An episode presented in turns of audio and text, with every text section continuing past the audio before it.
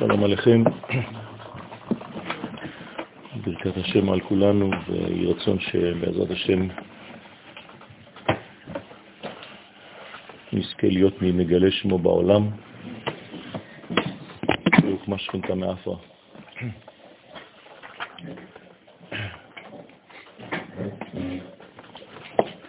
אנחנו בתיקון 38 אה,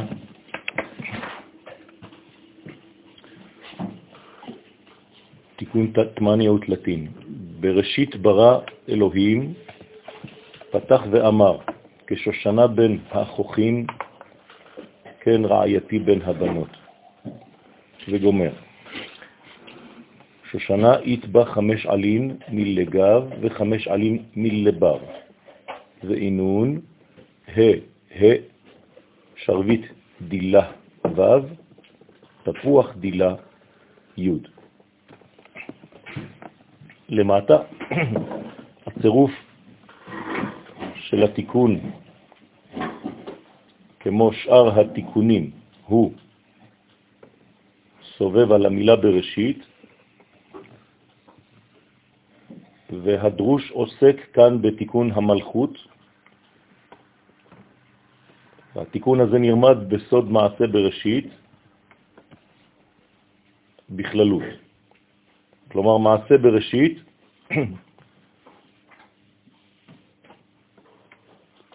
זו החצנה של הרעיון האלוהי.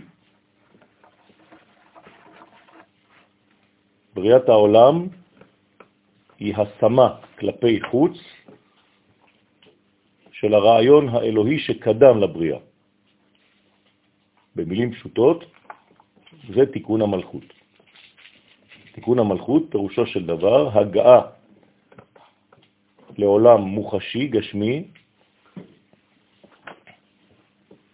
של המגמה העליונה שקדמה. כולם בחוכמה עשית. בראשית זה גילוי החוכמה במלכות. אבא יסד ברטה. בפרטות, דרוש זה הוא על דרך הנדרש לאל, ברש תיקון כ"ו, על דרך דרושו של רבי חזקיה על הזוהר הקדוש. אז אנחנו נראה במה מדובר. בראשית ברא אלוהים, כאן בא רבי שמעון לפרש פרטי תיקון המלכות. איך מתקנים את הבת, את שם בן, י' כו' במילוי ההין. תיקון המלכות, פירושו של דבר גילוי הזכר דרך הנקבה. פתח רבי שמעון ואמר, מה שכתוב כשושנה בין החוכים בשיר השירים, פירושו שושנה היא סוד המלכות. המלכות נקראת שושנה. למה היא נקראת שושנה? כי יש בה כוח השינוי והיא מגלה את מה שיש בה שש. שש זה זעיר אנפין, הקדוש ברוך הוא, והיא השביעית. אז השושנה היא בת שבע, קוראים לה גם שושנה. ויש בה חמש עלים מלגב, כלומר, יש בה חמישה פרחי עלים בפנים, שהם סוד חמש גבורות של המלכות, המקבלת מאימה בעת הנסירה. כן, למה המלכות ננסרת מבעלה? כיוון שהיא מקבלת ישירות מאימה. ברגע שהיא מקבלת ישירות מאימה, בשלב זה היא מנותקת מבעלה, היא לא מקבלת ממנו, היא מקבלת ישירות מאימה, אז היא לא צריכה אותו. זה מה שגורם את הנסירה בין הזכר ובין הנקבה בשלב זה. והם, אותן גבורות, שמקבלת ישירות מאימה בעת הנסירה, יורדות בתוך היסוד שלה, של המלכות, של השושנה, בפנימיותה, בפנימיות היסוד. וחמש עלין מלבר, אבל יש לה גם חמישה עלים ירוקים מבחוץ, שהם סוד חמש גבורות שמקבלת המלכות מזעיר אנפין. זאת אומרת, יש לה חמש גבורות מלמעלה, מאימה, וחמש גבורות מלמטה, מלמטה פירושו של דבר, מבחוץ. והם באים מזעיר אנפין. הראשונות, הגבורות הראשונות באות מאימה, הגבורות התחתונות באות מזעיר אנפין. לאן הן הולכות? והן יורדות בעטרת היסוד שלה. הראשונות נכנסו בתוך היסוד, השניות נכנסות בעטרת היסוד שלה, שזה בעצם החיצוניות של היסוד, זה לא הפנימיות, זה עטרת היסוד. ולכן, חמש גבורות מלמעלה שנכנסות מתוך, אל תוך היסוד, מהבינה, זה ה'. זה ה' של שם הוויה, ה' הראשונה.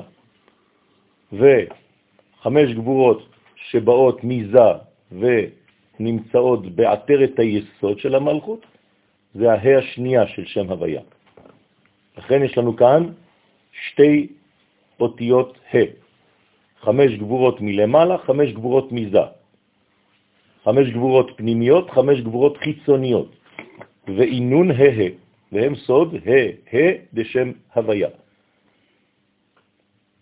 זאת אומרת ששם הוויה כולל בתוכו שתי גבורות, גבורות פנימיות, גבורות חיצוניות.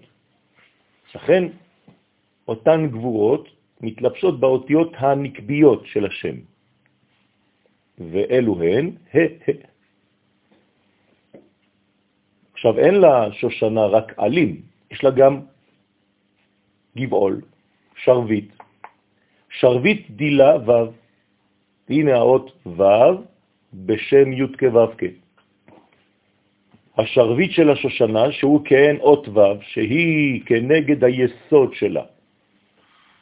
כמו שהיסוד נמצא בעמידה, והנה כמה אלומתי וגם ניצבה, שאמר יוסף הצדיק בחלומו, אלומתי מלשון מילה, אותו דבר בנקבה. גם אם היסוד של הנקבה לא נראה כמו היסוד שבזכר, יש שם גם כן אותו מנגנון בצורה דומה, ויש שם גם כן אות ו', וזה היסוד שלה. הוא סוד אות ו' בשם הוויה. גם בנוקבה יש יסוד, לא לשכוח. אם לא, לא היה יכול להיות זיווג בין הזכר ובין הנקבה. בסוגריים, כי לעולם היסוד נקרא ו' גם בנוקבה. לא חשוב איפה, כל פעם שיש לכם עסק עם האות ו', אתם נמצאים בספירת היסוד.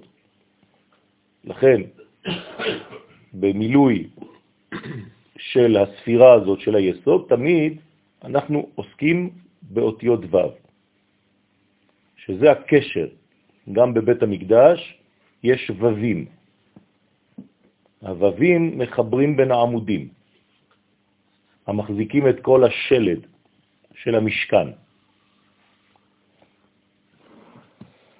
חוץ מזה יש גם תפוח. תפוח דילה, י', התפוח של השושנה, שהוא הוורד שבאמצע השושנה, שהוא כן אות י', כמו גולה כזאת שנמצאת באמצע הפרח, שהיא כנגד עטרת היסוד. ויסוד אות י' בשם הוויה. זאת אומרת שאיפה שנמצאת הה' הראשונה, הפנימית, שמה, בפנים, יש את אותה, אותו ניצן, אותו תפוח, כמו התפוחים שאנחנו שמים על ספר התורה, לכן זה נקרא תפוחים, הרימונים האלה, זה נקרא תפוחים, וזה אות י' בשם הוויה. נמצא שבנינו בעצם באותה שושנה את שם י' כ' ו' כ', בהכרח. למה? כי אם היא לא מגלה את מלוא השם, אז היא לא פועלת כראוי. היא חז ושלום מלכות שאינה בנויה, שאינה פועלת, שאינה מייצגת, שאינה מגלה את שם הוויה. המלכות נקראת שם בן, וכיוון שהיא מגלה, משקפת את י' כו' מהשורש לתוצאה. י' כו' כ' זה 26 כפול 2, שם בן, 52. לכן יש לנו צירוף שלם של שם הוויה, איפה כל זה? ביסוד של המלכות. וכל זה, כל האלוהים, כל זה נרמז גם בשם אלוהים. כי אף על פי שכללות המלכות נקראת אלוהים, כי זה כיוון שזה גבורות, כיוון שזה צמצום, כיוון שזה גילוי, כל גילוי הוא מצד הגבורות. זה מסך, אי אפשר לגלות בלי שיהיה מסך, בלי שיהיה כוח נגדי. לכן האישה נקראת עזר כנגדו, כי היא פועלת כמו נגד, שעליה אני מקרין את הסרט. אם אין לה את הכוח של הגבורות, אז היא לא אישה. לכן לפני שהאישה הופכת להיות אישה, צריך לעשות אותה. גבורה. לבנות אותה. בלשון חז"ל, לעשות אותה כלי. אם אתה לא עושה אותה כלי, כל החיים שלך אתה תסבול, כי היא לא כלי קיבול. למה, למה האישה אז מברכת שעשת כרצונה? אני אגיד לך למה אני שואל את זה, מה שתתקן במלכות. אם היא מקבלת מכל מה שיש מעלה, אז התיקון אמור להיות לפני. לא הרצון, הרצון, עשני כרצונו, הרצון העליון, צריך להופיע במלכות. שעשני, לשון עשייה, כמו הרצון, ספירת כתר. זאת אומרת שהרצון האלוהי העליון זה גבורות, זה דינים. ביקש הקדוש ברוך הוא לברוא את העולם במידת הדין, זה האמת. אבל כיוון שהעולם לא יכול להתקיים, שיתף בינתיים את מידת הרחמים. אבל המקור, היסוד האמיתי, זה מידת הדין, כלומר המלכות. בשינה דסרדינותא. לכן זה שם אלוהים. לכן כל הבריאה היא בשם אלוהים, כי חייב לגלות מבחינה חיצונית של דינים, של גבולות, של צמצומים, של מסכים, את כל המציאות העליונה. אם אין מסך, אין הקרנה של סרט. לכן שם אלוהים חייב לפעול, וזה בעצם הטבע. הטבע מגלה, כן? הוא עיניכם קודש, וראו מי ברא אלה.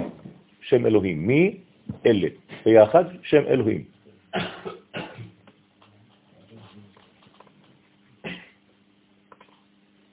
השמיים מספרים כבוד אל, כן, מעשי ידיו מגיד הרקיע, כל זה בעצם מבטא את האלוהות. יום ליום יביע עומר, ולילה ללילה יחווה דעת, בלי שיהיה דיבור, אין עומר ואין דברים. אבל צריך לשמוע את הכל, בלי נשמע קולם. מי שלא שומע את הקול הפנימי, אז הוא לא רואה כלום. מסתכל בטבע ולא רואה כלום. אנחנו צריכים להסתכל בטבע ולראות שיש בורא. זה הבסיס לכל הבניין. לכן כשאנחנו נכנסים לחיים שהם דינמיים מדי, ואין לנו עצירות כדי להתבונן, אנחנו יכולים לאבד את הראייה הפשוטה הזאת שהקדוש ברוך הוא נמצא בכל דבר. ממלא כל אלמין וסובב כל אלמין. לכן אומרים לנו חז"ל, טוב לגור במקום שרואים את השמיים. טוב, יפה, גדול, ברור, חכב. והרבה פעמים ביום צריך להסתכל על השמיים, כי השמיים מספרים.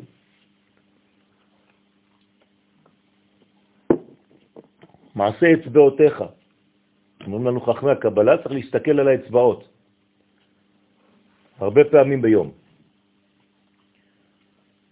כנגד עשר הספירות, לדעת שיש כאן סדר גדול קוסמי, שמישהו מנהל, ששום דבר לא קורה סתם, גם כשיש דברים שכואב לנו. אז כל זה בא להשמיענו, שגם יסודה נקרא אלוהים. אז המלכות נקראת אלוהים כי זה מידת הדין, כדי לבנות אותה, לעשות אותה כלי. אז לפעמים צריך אה, להכניס אותה לתנור, לטמפרטורות גבוהות מאוד. אתם מבינים שיש רמזים כאן. כדי לעשות אותה כלי אמיתי וחזק, כי לא מדובר כאן בגילוי של אור קטן, מדובר בגילוי מוחלט של האין סוף. ואם הנגד לא מסוגל להתנגד לאור האין סופי, אז הוא יתפוצץ. לכן מכשירים לאורך ההיסטוריה את המלכות, שהיא עוברת דרך עם ישראל, להיות מוכנה לגלות את האלוהות. וההכשרה הזאת קשה. יורדים למצרים כדי לזכך את כל החומריות, כדי לראות ניסים. הרי מי שלא חווה את הקושי הפנימי הזה והחיצוני הזה לא יכול לראות ניסים. למה בני ישראל רואים ניסים ביציאת מצרים? כי החומר שלהם זוכח לפני כן.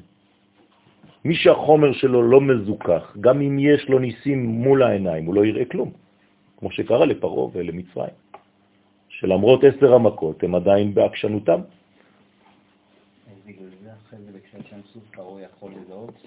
רק בסוף הוא מזהה את שם הוויה. יוסף מתחיל בזיהוי שם אלוהים, הוא אומר לו, את אשר עושה האלוהים מראה לפרעה, לאט לאט מרגיל אותו, ואחרי זה פרעה בעצמו אומר, מי כמוך באלים, כן, השם י' כו' כן.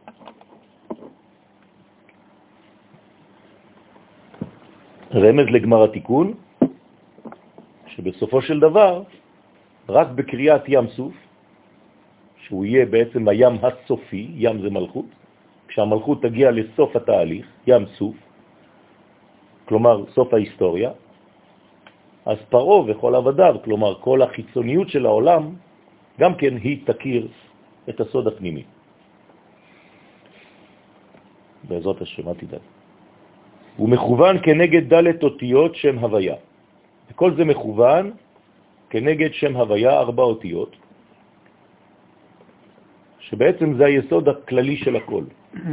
שיוויתי י' כ' ו' כ' לנגדי תמיד. אין משהו אחר, אנחנו לומדים רק את זה. כל התורה כולה היא רק השם הזה, י' כ' ו' כ'. הוא מפרש כי חמש עטוון דילה, ה', חמש אותיות של השם אלוהים, שהם סוד ה' אחרונה לשם הוויה, כלומר, ה' האחרונה של י' כ' ו' כ', בגמטריה חמש, היא רמז לחמש אותיות של השם אלוהים. כלומר, כשאתה מסתכל על הה האחרונה של י' כ' ו' כ',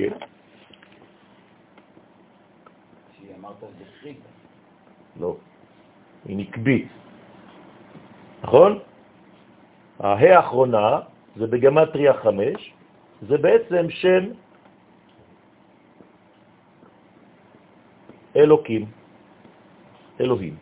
1, 2, 3, 4, 5. בסדר? זאת אומרת שהשם אלוהים, שהוא בעצם מיוחס למלכות, שהיא פה, נרמזת בחמש המדרגות, שזה נותן באתר את היסוד של המלכות. מה שחוכמה, הפנימיות, נמצאת בפנימיות היסוד של המלכות. זה פנימיות היסוד, זה חיצוניות היסוד של המלכות. לכן יש לה שתי פעמים חמש גבורות. כן, אבל זה גבורות, זה שם אלוהים. הם כנגד חמש עלים שבחוץ. יש חמש, חמישה עלים בפנים וחמישה עלים בחוץ. חמישה עלים מבחוץ, שהם סוד חמש גבורות שבעטרת יסודה מבחוץ, עטרת היסוד מסביב, כן, חומה, מגן, לכן האישה מסובבת, נקבה תסובב גבר, הראשונה של שם הוויה היא סוד ה' של שם אלוהים, שהיא כנגד חמש עלים מלגב. אותו דבר, גם כן חמש, אלוהים, אבל פה זה אלוהים פנימיים, ופה זה אלוהים חיצוניים. אז לכן זה חמישה עלים מבפנים, שהם סוד חמש גבורות שבפנימיות יסודה. והיוד, תפוח, אות יוד של השם הוויה, שהיא סוד יוד של שם אלוהים, היא כנגד תפוח השושנה, שהיא סוד עטרת יסודה הנקראת תפוח. ו' מלא שרביט, אות ו' של השם הוויה, שהוא סוד אותיות מלא משם אלוהים. כלומר, אם תוריד בשם אלוהים את האותיות מלא, מם, למד, ה', מלא, מם א' למד, סליחה, היא כנגד השרביט של השושנה, שהם סוד היסוד המלכות, ונקרא מלא, לפי שהיסוד מלא. ממה הוא מלא?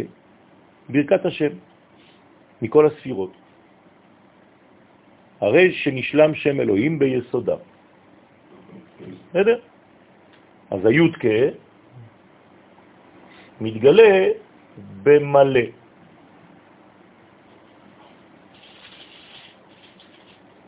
מלא ידינו מברכותיך. אומרים לנו חכמים, אל תקרא ידינו, אלא יודנו. כלומר, מלא את היודין שלנו, את הפוטנציאלים שלנו, מהברכה. במילים פשוטות, במקום לומר מלא ידינו מברכותיך, אתה יכול לומר, יהי רצון שהיוד שלך המקורית תופיע בה בעולמי. כל זה לבנות את המלכות. כלומר, המלכות נבנית דרך גבורות. וזה כמובן משליך על הכל, כי גבורות זה צמצומים, כפי שאמרנו קודם בסייעתא דשמיא.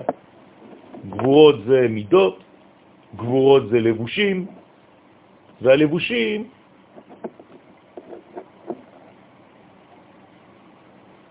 יש שלב שהלבושים מסתירים במקום לגלות. למה? כי נפלנו בחטאו של אדם הראשון, שבמקום שהלבושים יגלו, כפי שהיה בתחילה, בכותנות אור באלף, החטא גרם לכך שהלבושים מסתירים, כבר הפכו להיות בעביות, ובמקום לגלות, הם מסתירים יותר מאשר מגלים. לכן צריך להסתכל בפנימיות העולם, ולא מספיק כבר ללמוד חיצוניות כדי לראות את זה. למה לומדים פנימיות? כיוון שאנחנו צריכים לתקן את מה שנפגם. הראייה הפנימית נפגמה לטובת ראייה חיצונית, התיקון הוא לחזור לראייה הפנימית. אדם הראשון חטא בשני חטאים עיקריים, חטא באמונה, זה נקרא יצרה דמינות, וחטא בעריות, זה נקרא יצרה דעריות. מה זה חטא של המינות, יצרה דמינות? שהוא חשב שהוא בעצמו אלוהים. הנחש אמר לו, והייתם כאלוהים. אלוהים לא רוצה שתהיה כמוהו, בגלל זה הוא אמר לך לא לאכול, כי גם הוא היה כמוך בהתחלה. ברגע שהוא אכל, אומר לו הנחש, השכל של עצמו, זה הנחש, אז גם הוא הפך להיות אלוהים. אז עכשיו הוא רוצה להיות שולט לבד. אם אתה תאכל, תהיה כמוהו. אה, באמת? כמובן שזה דיאלוג בין כל אחד ואחד מאיתנו עם עצמו. השכל שלך לא פחות גדול מזה של אלוהים. הלוגיקה שלך, הרציונליות שלך, יותר חזקה. לפעמים אתה מעמיד את הקדוש ברוך הוא בצד ואתה אומר, אני לפי ההיגיון שלי, ככה זה. עזוב אותי משטויות. זה בדיוק יצרה דמינות. השכל שלך, אתה נותן לו משקל יותר מאשר לחיים של הקדוש ברוך הוא. כלומר, כשאתה רוצה להחליט החלטה בחיים שלך, ויש לך שתי אפשרויות, אופציה תורנית, נבואית, אלוהית, ואופציה שכלית שלי. לרוב אנחנו נוטים לאופציה השכלית. לכן אנחנו שוב ושוב נופלים לאותו חץ של יצרא דמינות. עד שנסיר את המסך הזה של השכל, של הנחש, ונהפוך את הנחש למשיח. ואז המשיח בא כעני רוכב על החומר. עני ורוכב על חמור. לבן, שהחומר שלנו יהיה כבר שקוף, לא יסיר, לא יהווה חציצה. זה יצרא דמינות. בלשון הבעל שם טוב זיע ותלמידיו, אנא אמלוך. כל אחד חושב שהוא המלכות, שהוא המלך, עולם הנקודים. לא רואה את הקדוש ברוך הוא בשום מקום, או במעט מקומות, בבית כנסת, בישיבה. בחוץ הוא לא רואה את הקדוש ברוך הוא. חושב שהקדוש ברוך הוא נמצא רק בספר. כשהוא פותח ספר אז הקדוש ברוך הוא נמצא, כשהוא הולך לקנות נעליים הקדוש ברוך הוא לא נמצא. טעות אופטית. קשה מאוד, מסוכנת מאוד. מלכותו בכל משלה. בכל, אז אל תשקר, בכל. גם כשאתה יוצא החוצה. אז כשאמרתי לתלמידים שלי, אני מצפה ליום שתצאו מהישיבה, אז איזה רב אחד התקשר אליי, אמר לי, איך אתה אומר דבר כזה? אמרתי לו, כן, כי אתה חושב שהקדוש ברוך הוא סגור בתוך הקירות של הישיבה שלך. אז אין לנו אותו הקדוש ברוך הוא כנראה. שלי מסתובב גם בחוץ. מעניין.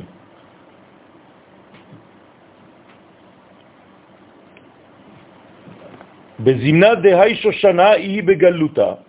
בזמן, בזמן שהשושנה נמצאת בגלות, אז היא נקראת בין החוכים. מה זה חוכים? קוצים. אז כשעם ישראל נמצא בגלות, כשכנסת ישראל נמצאת מחוץ לארמונו של המלך, בארצות שמנקרות, שמכחישות את מציאות השם, כי הלבושים עוד יותר עבים בחוץ. אז היא נקראת כשושנה בין החוכים. כן רעייתי, אומר הקדוש ברוך הוא, על כנסת ישראל, שנקראת רעיה בין הבנות, בין אומות העולם, שנקראות בנות. אז מה קורה לה כשהיא בחוץ? אז היא היא אטימה. אז היסוד שלה אטום וסתום. גן נעול, אחותי קלה. חלה. מעיין חתום. כדי שלא יתאחזו בה החיצונים. בגלל זה, מי ירד ראשון מצרימה? יוסף. למה יוסף יורד ראשון למצרים? כדי לשמור על היסוד של הנוקבה. ולכן כל התיקון שלו, כל הניסיון שלו, עובר דרך הדבר הזה עם אשת פוטיפר. וברגע שהוא מצליח ושולט על העניין,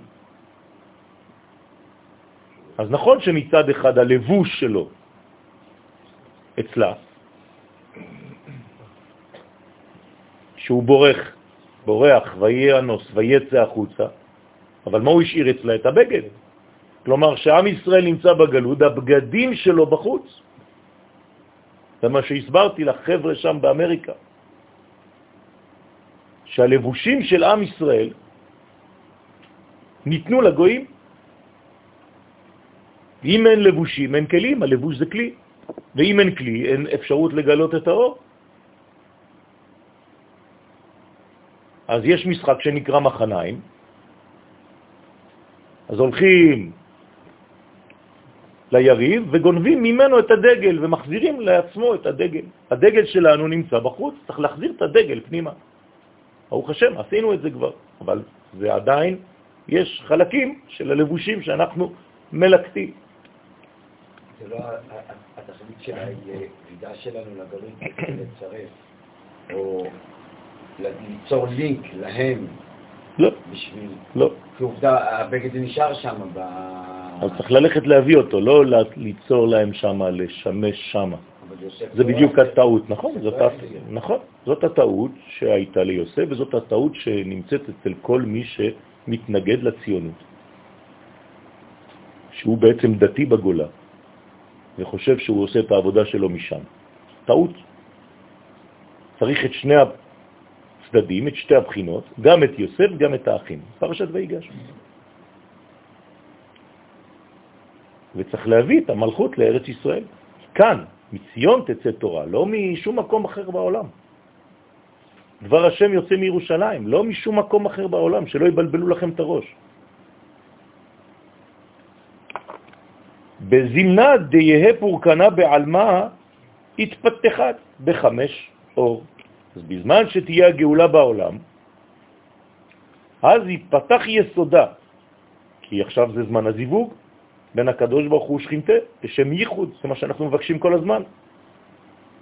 בכוח מה? בכוח ההערות של חמש חסדים. עכשיו, בזמן הזיווג יש חמישה חסדים. בזמן הבניין של המלכות היה צריך חמש גבורות. בזמן הזיווג צריך חמישה חסדים עכשיו, השפעה, אור. האישה לא יכולה להיות רק כלי קיבול.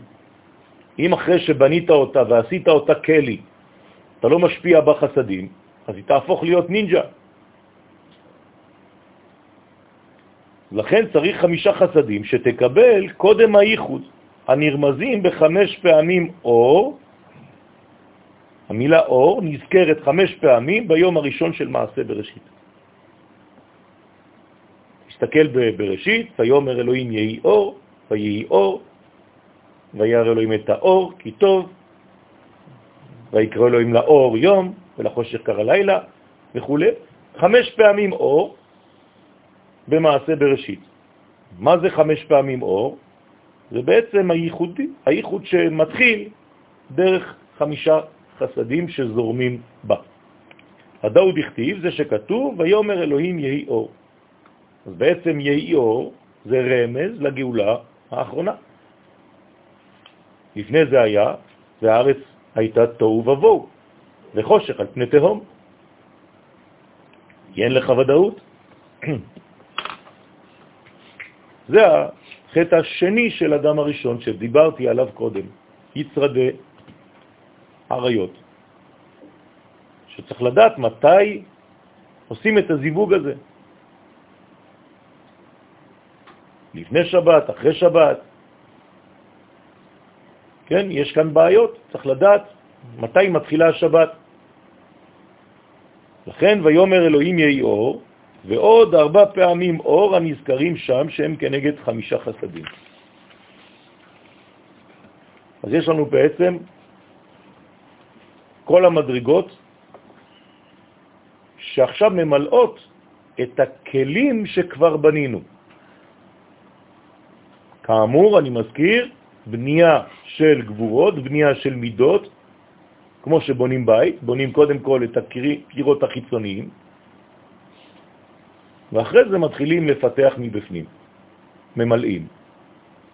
ובסופו של דבר נכנסים, כשנכנסים לבית, זה זיווג. כל פעם שאתה נכנס לבית שלך, זה זיווג. אתה נכנס לנקבה, אתה צריך להגיד לשם ייחוד. ולכן אתה נוגע במזוזה, כי המזוזה זה היסוד שנכנס לדלת, לשער, שהיא המלכות. צריך להיזהר, אתה מכניס איתך את כל מה שחווית בחוץ, ואם החוויות החיצוניות שראית בחוץ מלוכלכות, אז אתה מכניס איתך את הלכלוך מבחוץ פנימה. אז אתה צריך שומר,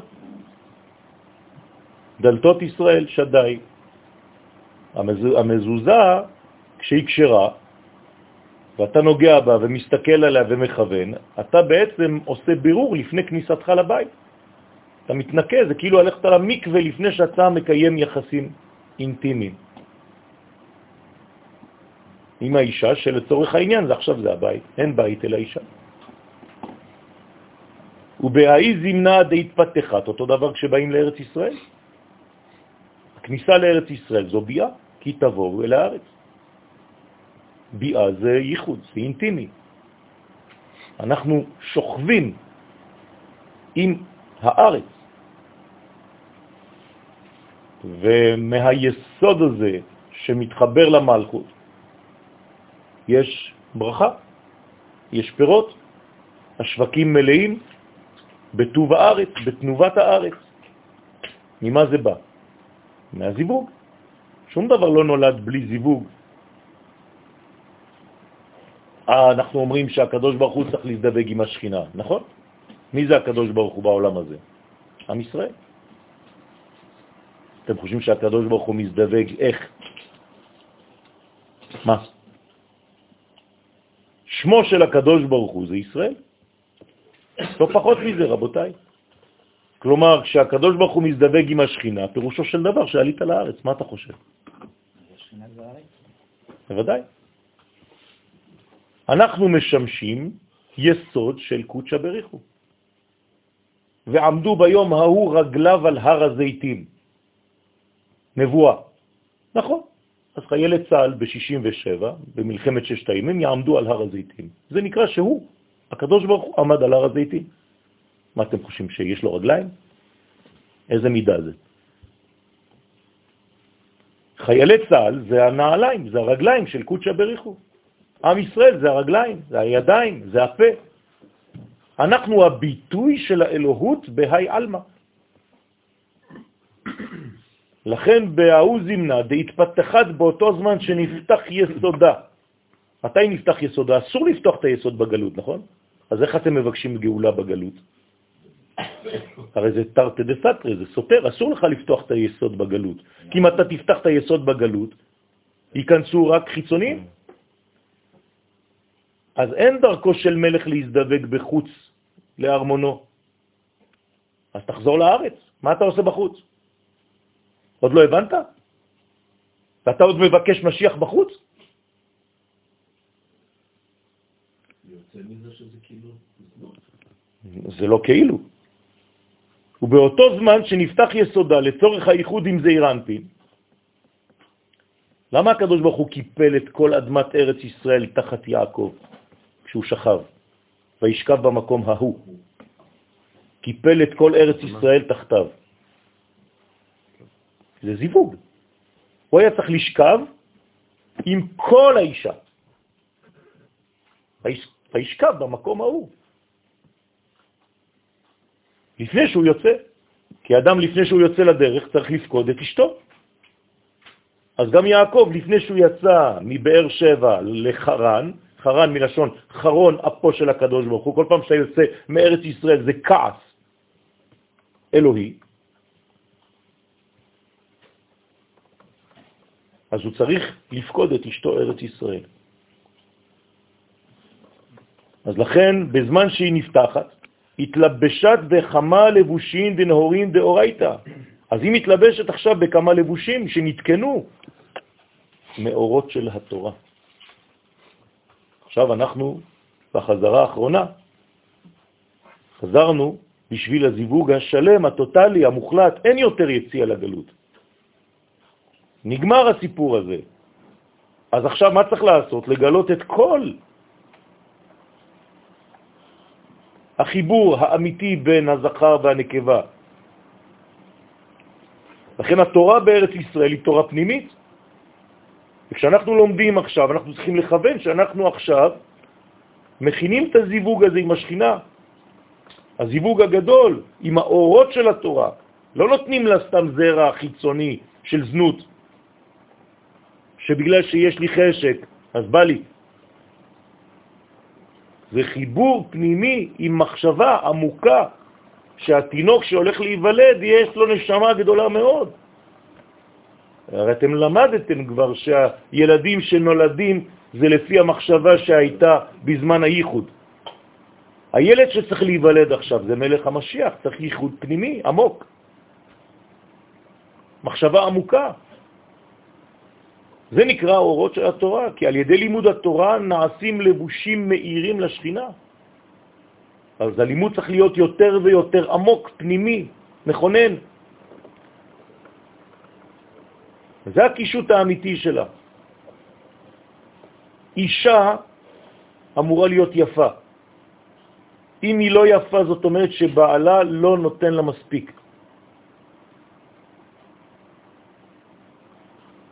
והתקשתת בכמה קישוטין דפיקודין דעשה, והיא מתקשטת בכמה קישוטין של מצוות עשה, כלומר אקטיביות של הגבר, לצורך העניין כאן עם ישראל, כי על ידי קיום המצוות מעלים אליה מן. בני ישראל למטה הם כנגד ישראל שלמעלה. ישראל שלמעלה זה הזכר, ישראל סבא. וישראל למטה פה אנחנו צריכים לעלות למלכות, מן. כלומר, את כל התשוקות שלנו, את כל הרצונות שלנו, אתה צריך להיות אמיתי. אתה לא צריך לבקש גאולה סתם מבחוץ. אתה צריך לדאוג לכך שהמלכות, כנסת ישראל, לא מגולה. כלומר, אתה צריך לבכות על עצם העניין ששמו של הקדוש ברוך הוא מחולל. כל פיגוע זה חילול שמו של הקדוש ברוך הוא, והאויבים שלנו רוקדים.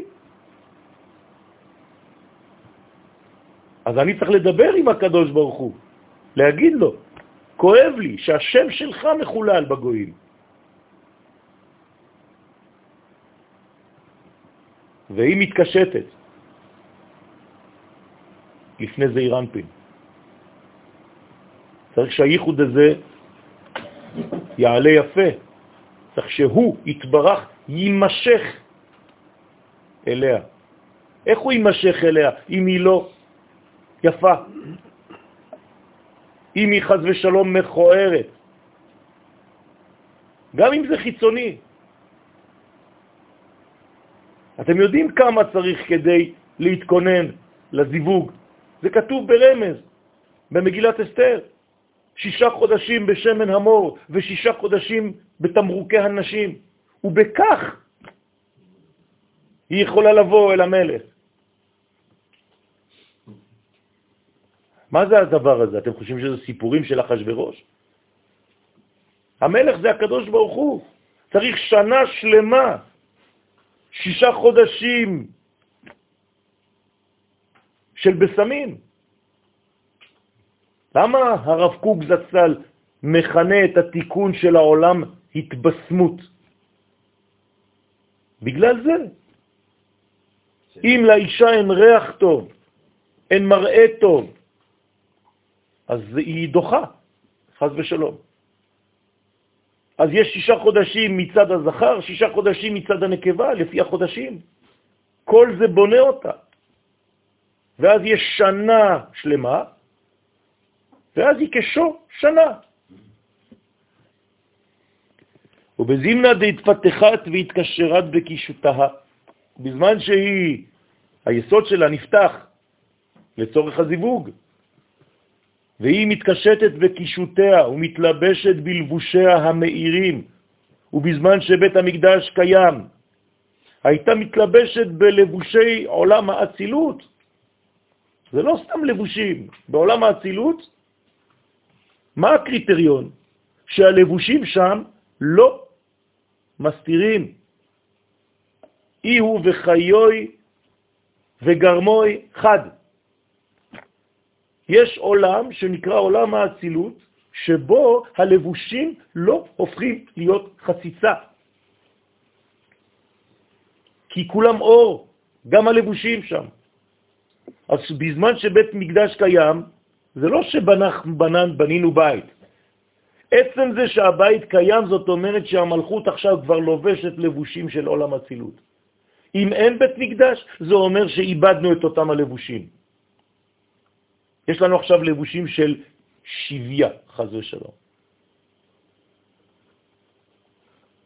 ואנחנו צריכים להסיר את הלבושים האלה, והסירה את סמלת שוויה מעליה. מה זה הלבושים של עולם האצילות? הלבושים שהכהן הגדול היה נכנס איתם לקודש הקודשים. קודש הקודשים זה עולם האצילות. לכן זה בגדים שאסור להם להיות חוצצים. אז איך קוראים להם? בגדי לבן. לבן פירושו של דבר שקוף, אנחנו קוראים לזה לבן, אבל זה שקוף, כלומר, כמו זכוכית, שרואים מבעד. והיינו בארבעה בגדי לבן. ומה זה ארבעה בגדי לבן? י' כו' כ'. ארבעה בגדי זהב, שם אדמי, אלוהים. אותו דבר, מידת הדין, חיצוניות. לכן אסור להכניס זהב בקודש הקודשים, בפנים. בבגדים שלי אסור.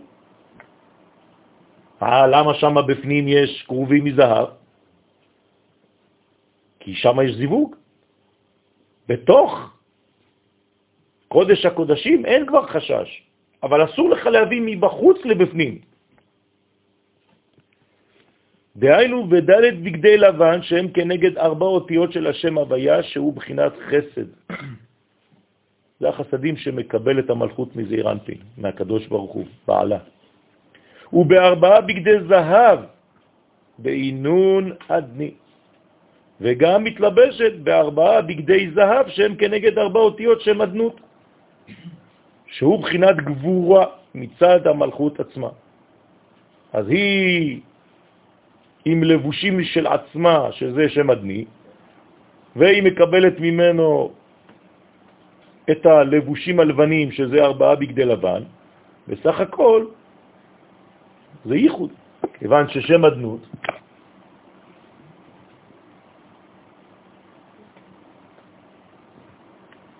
ושם הוויה, הנה ארבעה לבושים, ארבעה לבושים, אז יש לי שמונה לבושים. וזה הייחוד של, של השם הזה, מתחיל ביוד, מסתיים ביוד. מה שהיה בהתחלה חייב להיות בסוף, סוף מעשה במחשבה תחילה, וביניהם כמה יש? 1, 2, 3, 4, 5 זעיר אנפין. שש מדרגות שמחברות את השורש עם התוצאה.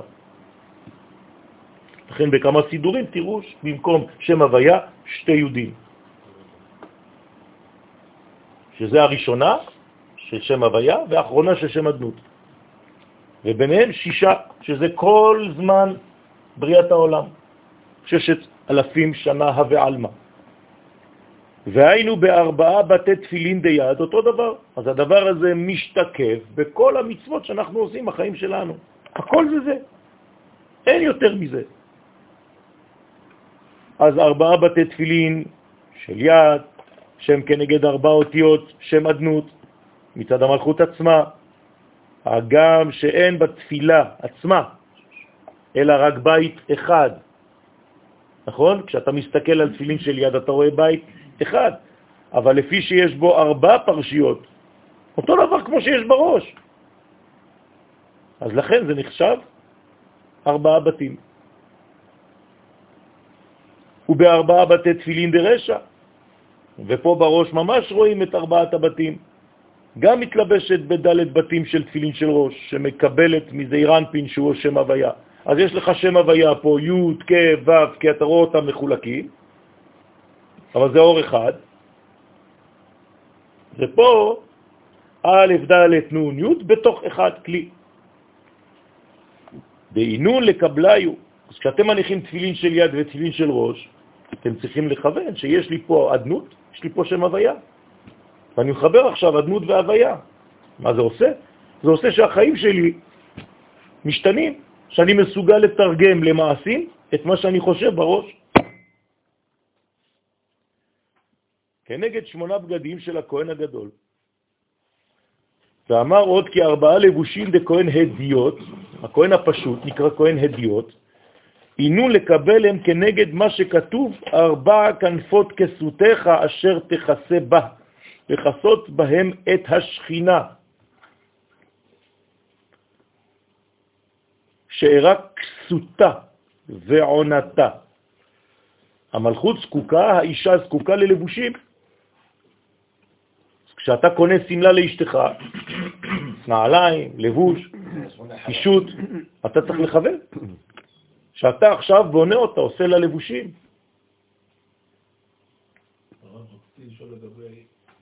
הצבע הלבן שאמרת שזה שקוף. למעשה, אפשר להגיד שהוא שקוף. אני רואה לבן זה לא שקוף. אני לא יכול לראות מה שיש מאחור. הלבן האמיתי זה. זה, זה פירוש הלבן. ואז אין לו חזיתה. נכון. הלבן הוא לא צבע, גם השחור אינו צבע. זה שורשים. לכן לחסות בה את השכינה, שהקליפה, כן, שהקליפות לא יזונו עיניהם ממנה. למה צריך לחסות את אשתך? כדי שחז ושלום לא יסתכלו עליה מבחוץ. אנשים זרים, עיניים זרות. זה זיווג. אז זה, זה, זה הכנה לזיווג. זה צניעות שהיא שלך, שהשערות שלה מתגלות רק לך. שהחלקים המכוסים של גופה מתגלים רק בשבילך. וחד התתקנת באילן לבושין, כשהשכינה מתתקנת באלו הלבושים שהם כנגד טלית ותפילין. אז אתה עושה את זה כל בוקר. טלית ותפילין זה הלבושים. אז מיד התפתח היכלה לגבה, אז מיד נפתח ההיכל אליה. כלומר, מה אני עושה כשאני מתעטף בציצית בבוקר ומניח תפילים? אני מלביש את השכינה.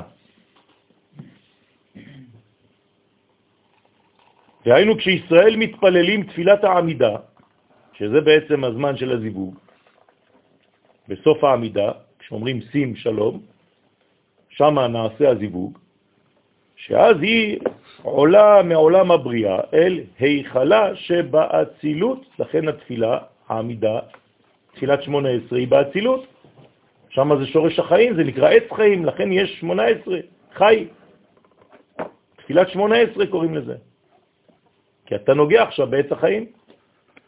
הדאו דכתיב זה שכתוב, אדני, שפתיי תפתח. כיוון שעלית למדרגה גבוהה מאוד, שאתה עכשיו בבגדים הלבנים, כן, איפה זה בגוף שלך עכשיו? בתפילין של ראש. אז מה עושים כשנכנסים לאדני שפתיי תפתח? צריך לגעת בתפילין של הראש. לא לגעת בתפילין של היד, כי עכשיו אתה לא הבנת כלום. אז עכשיו נוגעים בתפילין של הראש ונכנסים עם הנגיעה הזאת. לא בגלל שזה כתוב בספר. עכשיו אתם מבינים? כי אתה עכשיו בבגדי לבן, אתה נכנס עכשיו לעולם האצילות, אז אתה נוגע כדי לעשות אקט סימבולי שמרגיש לי שאני עכשיו נכנס בבגדים של לבן אל תוך קודש הקודשים. לפני זה היית כל הזמן נוגע. כל התפילה אתה נוגע. בזמן העמידה, רק פה.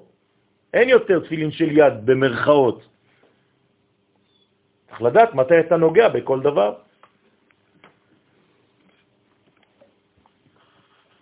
כי שם אדנות כמספר היכל. אז כשאתה נכנס להיכל זה שם אדנות, אדני, שפתיי תפתח. אני נכנס דרך האדנות גם בעולם האצילות. הפתח הוא נקבה, צריך לפתוח, זה עכשיו זיווג. והשפתיים, הכל רמזים, אתם מבינים פה. הם שערי ההיכל שנפתחים, שפתיי תפתח. בשביל השכינה שתוכל לעלות ולהיכלה. ולכל נעימו דרימונים וזיגין דלבושה דילה, כנגד נעימות של כל הרימונים והפעמונים של הלבושים שלה, שנשמע כשעולה השכינה להיכלה בעולם האצילות. אז היא, היא נכנסת, כן? רואים אותה, שומעים אותה. כן, מה שכתוב בכהן גדול בלבוש מעיל, האפוד ועשית על שולב פעמון זהב ורימון. בתוך הפעמון יש גולה קטנה, כשהוא זז, הגולה נוגעת בדפנות של הרימון, וזה עושה צליל, זה הענבל. נשמע קולו בבוא אל הקודש לפני השם. אי אפשר להיכנס בלי להודיע. גם כשאתה מדבר עם מישהו, אתה לא יכול לבוא ולהגיד לו, הלו, כן? איפה זה רחוב? שלום אדוני, בוקר טוב, גברת, סליחה, אפשר שאלה?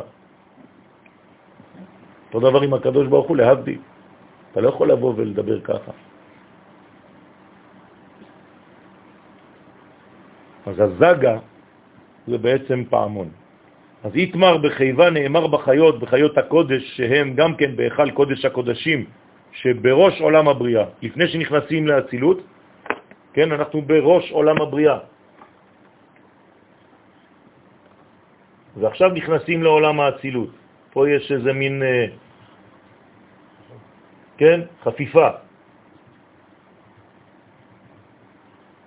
אז הקטר פה, יש שם חיות מיוחדות, חיות הקודש, שבהיכל קודש הקודשים, בראש, כן, למרות שיש פה כן, עוד לא. מסך, פרסה, ואשמע את כל כנפיהם. למה שומעים את הקול של הכנפיים, של הקרובים, של אותם מלאכים, שהם בעצם לכבוד השכינה? אז המלאכים האלה מקים בכנפיהם. ומה יוצא מהנפנוף הזה? שיר. יוצאת שירה. כל שירה וזמרה. זה הגטפין, הכנפיים, זה בעצם ניגונים, דרך שינויי אוויר. ואמר עוד, וכד אמרין ישראל קריאת שמה, וכשעם ישראל אומר קריאת שמה, כשישראל אומרים קריאת שמה למטה, על ידי זה קוראים לזה אירנפין, הנקרא ישראל. אומרים לו, קוראים לו, קריאת ישראל, אני קורא לישראל, לקדוש ברוך הוא. שמע, ישראל. אתם חושבים שאנחנו מדברים על עצמנו, נכון? אתה קורא לקדוש ברוך הוא ואתה אומר לו, קדוש ברוך הוא, השכינה מגיעה. בשביל מה? שיבוא אליה. היא עושה כבר כברת דרך כלפיו, הוא עכשיו עושה גם דרך כלפיה. מה כתיב בה, מה שנאמר בה, כן, כמו שהאישה נכנסת בחתונה, נכון? היא מתקרבת, מתקרבת, מתקרבת, מתקרבת, עד גבול מסוים. אחרי זה מה הוא עושה? הוא חייב לרדת מהחופה כדי לבוא אליה. אותו דבר.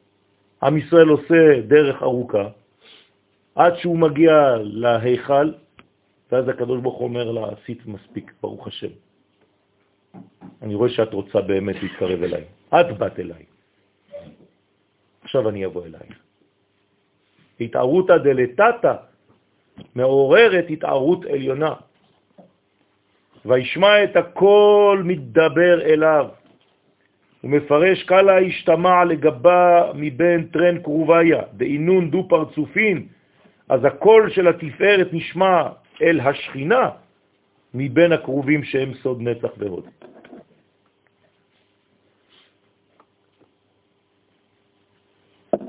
החלק התחתון, נצח והוד, זה בעצם הביטוי של הגבר כלפי האישה.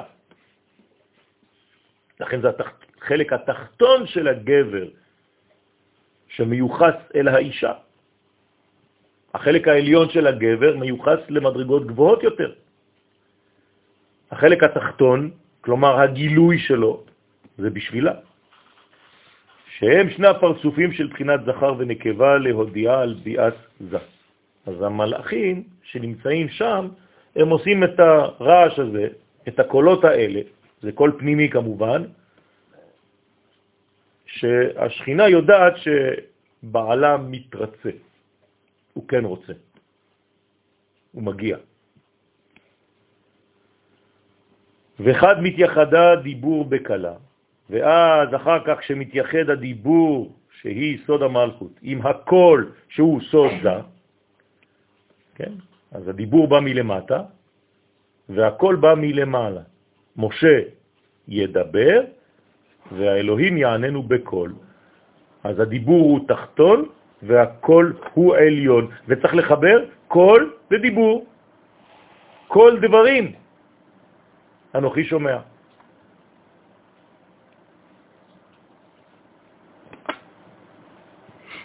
התעבידו אז נעשה, נעשים כל דממה דקה. החיבור הזה זה כל דממה דקה. כי בעת הייחוד אין להשמיע קולות. לכן בתפילת העמידה אסור לשמוע את המתפללים. כל אחד צריך להתפלל בלחש. לפי הבן איש חי עליו השלום, לפי תורת הקבלה, אסור אפילו שהאוזניים שלך ישמעו את מה שאתה בעצמך אומר, רק שפתיך נעות,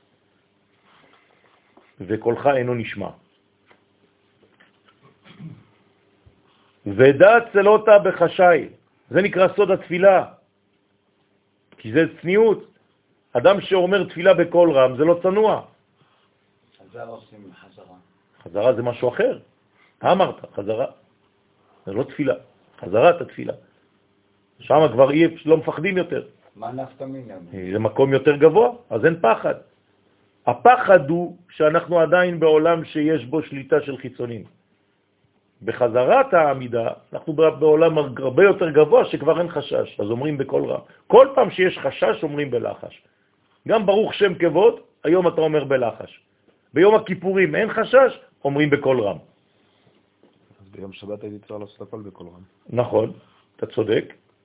בזמן שבעזרת השם הקדוש ברוך הוא יערה עלינו מים מן העליונים וגם העולמות החיצוניים ישתנו בשבת, לא רק הפנימיות, אז אכן ככה יהיה. לא רק זה יהיה, ביום ההוא יהיה השם אחד ושמו אחד, אתה כבר לא תגיד אדון כשתראה שם הוויה, תגיד מה שאתה רואה. למה היום אתה לא אומר מה שאתה רואה? לא כשאני נקרא, אני נראה, אני נקרא. אני נראה בי' כו' ואני אומר א' ד' נ' י'. מה קרה פה? למה? כי לא יהיו חיצונים יותר? נכון, כי החיצונים זה לא שיהיו יותר, החיצונים יקבלו את המהות של הפנימיות. לצורך העניין, אומות העולם תקרנה. אבל מתי זה קורה? כשאתה מגלה את היסודות שלך האמיתיים. אם אתה נחנך, ואתה פחדן, ואתה גלותי, אתה מאפשר כל מיני דברים שיצחקו עליך בפנים, איך אתה רוצה שזה יקרה בכלל? אתמול כמעט כיסחתי את הצורה לאיזה ערבי אחד. היה פותח עוד אה, מילה אחת, הייתי אה, מכניס לו את, הקט של הנשק בראש. מזל שהוא נרגע כשיצאתי מהרכב. צריך להפסיק לפחד מהם. זה לגלות את השם של הפלט. בוודאי, לגלות את הזהות הישראלית. כל אחד עם מח שמו וזכרו שעושה את הדבר הזה. צריך להחריב לו את הבית, לסלק את כל המשפחה לירדן. ב-48 שעות. בכלל לא לדבר.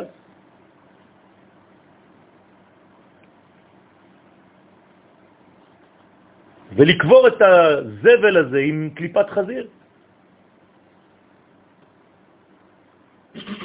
מה שנשאר ממנו. או לתת לכלבים לאכול. ובהאו זמנה, בזמן תפילת הלחש, מאן דבעל למשאל שאלתוי ישאל. מתי האישה מבקשת את הדברים הכי הכי הכי הכי שהיא מפחדת לבקש? בזמן שהיא באינטימיות, שהגבר כבר רגוע, כן? אז היא יודעת שזה הזמן. אז אותו דבר בתפילת העמידה, כשאתם בזמן הזיווג הזה, מי שרוצה לשאול שאלת, שאלותיו ישאל. תשאל שם, עכשיו זה זמן טוב. צריך להיות חכם, מתי שואלים, מתי פותחים את הפה, מתי לא פותחים את הפה. הוא מפרש הטעם, דבההי זמנה יהא עת רצון, כי בזמנה, בזמן ההוא, כן, זה עת רצון, זה זמן של רצון, כלומר, אתה בספירת הקטר עכשיו, אתה בעולם האצילות, אז עכשיו הרצון פתוח. אז שם תנצל, תשאל, תבקש, שהקדוש ברוך הוא מקבל תפילתן של ישראל. דהתרן שמהן כחדה. אז הנה, השם שאמרתי לכם קודם, אתם רואים אותו עכשיו? זה הזיווג. שמונה אותיות, י' בהתחלה, י' בסוף, וא' ה' ד' ו' נ' ה' באמצע. כי בתפילת הלחש מתייחדים שני שמות י' כ' ו' כ' ועדני ביחד. זה הייחוד. זה שמונה לבושים, שהם סוד ייחוד זון. ואז נאמר, אז תקרא, וי' כ' ו' כ' יענה, מיד. תכתבו את השם הזה, את הצירוף הזה. נתתי לכם כבר. בערב שבת לנשים, כשהן מדליקות את הנרות. אבל אתם כל הזמן, כל פעם שאתם אומרים ברוך אתה י' כ' ו' כ', אתם צריכים לראות את השם הזה בסידור או בעיניים, בפנים. תעצום את העיניים, אם אתה כבר מומחה, אתה צריך לראות את כל השם הזה. לא מתפללים בסידור שאין בו את הצירופים האלה, אתם יודעים את זה. עברנו כבר את השלב הזה, ברוך השם. צריך להתפלל רק בסידורים שיש את השילוב הזה. אם אין לך, אז תקנה, תבקש, נקנה לך.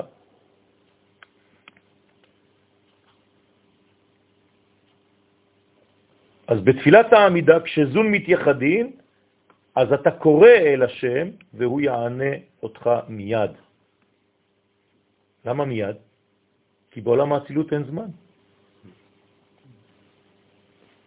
זה לא מחר, מחרתיים, עוד שנה, זה עכשיו. כי אז, זה הסוד של אז. א' וז' זה שמונה אותיות.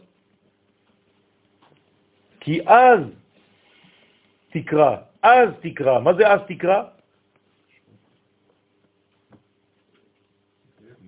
כשאתה עושה את האז הזה, תקרא אז, תקרא את הי' כו' כו' מחוברים. בשילוב יש בו שמונה אותיות כמניין אז. הרי טרנד שמען ותמניה עטוון דבהון, העשר.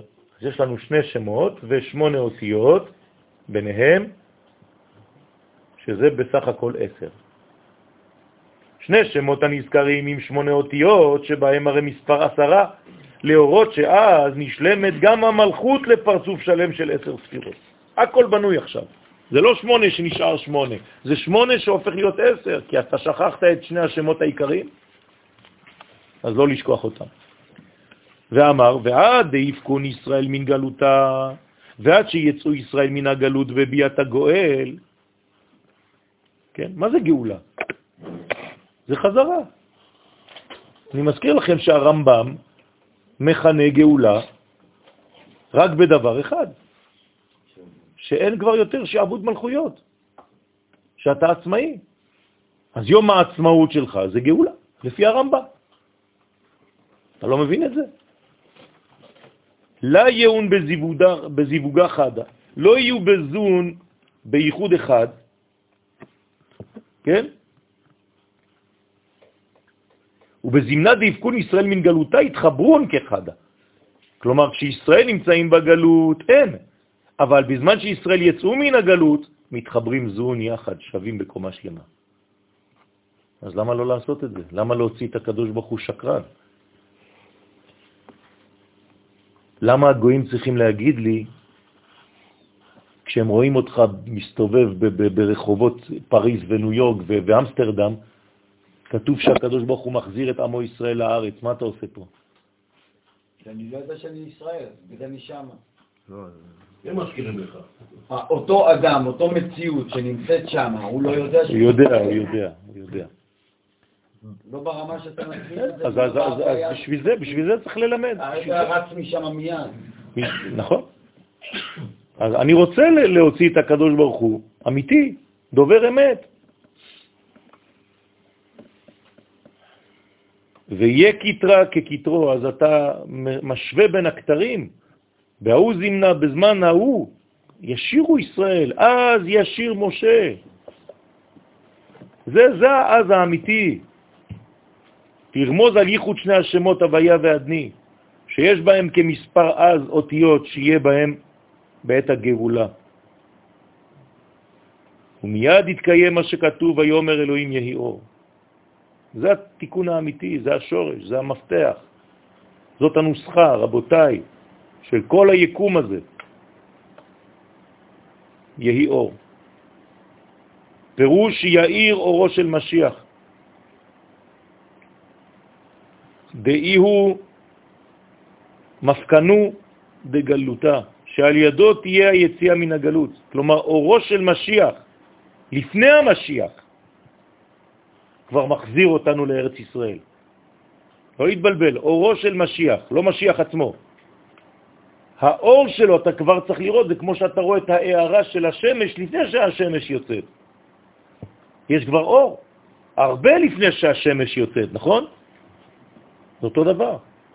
אתה צריך להרגיש את אורו של משיח לפני בואו של משיח. אז זה לא המשיח שמחזיר אותי לארץ ישראל, זה אורו של משיח. כלומר, אני כבר צריך להיות פה. כשהמשיח יופיע זה כבר מאוחר. מה אתה נותן לו עוד עבודה? את מי הוא יעשה עבודה? רק את מי שהוא נידח. אתם יודעים מה זה נידח? מקבץ נידחים? אתם יודעים מה זה להידחות? מי שנדחה, חז ושלום, מהארץ. זאת העבודה האחרונה שלו. אני לא רוצה להיות מאלה שנדחו. חז ושלום, שהלכו לאיבוד. ועל זה נאמר, על זה נאמר, קומי אורי, קומי אורי, כי בא אורך. אתה צריך לראות את האור, כי האור בא. וכבוד על, השם עלייך זרח, מזרח. ממשיך בהוא זמנה, במטרוניתא, באת להעלה בהיכלה דילה, בזמן ההוא, דהיינו לעתיד לבוא, כשהמלכה שהיא השכינה רוצה להיכנס בהיכל שלה, להתייחד עם זעיר אנפין. זה מה שהיא רוצה כל הזמן. זה מה שיהודי צריך לרצות כל הזמן.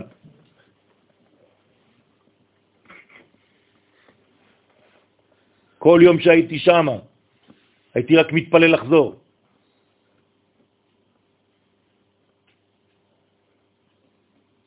הקלות שבה אתה יכול להיבלע שם היא נוראית, כי זה מושך.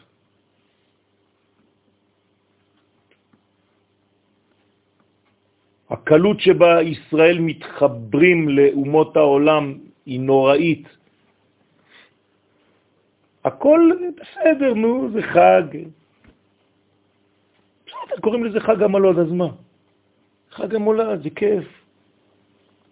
אורות, עצים. אנשים מחליקים על הקרח. איזה כיף. הכל סיילים בכל החנויות, הכל שחור, בלק פריידי. אללה יסתר. וכולם שם כאילו... מה אתם עושים פה, רבותיי? מה אתם עושים פה? קבוצות, קבוצות של אנשים, כמה ישראלים, כמה...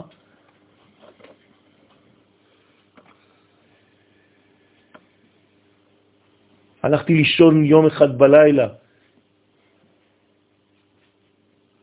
רעדתי, כל הגוף שלי רעד, בכיתי בלילה לבד, שקשקו השיניים, היה לי קר, הרגשתי שאני הולך למות. התחלתי לדבר מתוך שינה. קח אותי מהר, אני לא יכול יותר, תחזיר אותי. קלה סליק ברומי רקעין, כל קרוז יעלה ויכריז בהיכלות של עולם הבריאה, הנקראים רומי רקעים. ויימה הכי, ויאמר כך, משיריין סגיעין דמטיב תאילאה ותתאה דנשמתין, קדישין. מחנות הרבות של כל הנשמות הקדושות של הישיבה של מעלה שבעולם הבריאה ושל מטה שבעולם היצירה. בישיבה של מעלה, בישיבה של מטה, בריאה ויצירה. עולם הבא, ישיבה של מעלה זה בינה, שם לומדים תורת הבינה, תורת הסוד. התקנו לקדמות המטרונית, כולכם תכינו עצמכם כנגד המלכ... המלכה, המלכות, לקבל פניה. המלכות כבר פה, מה אתה עושה בחוץ?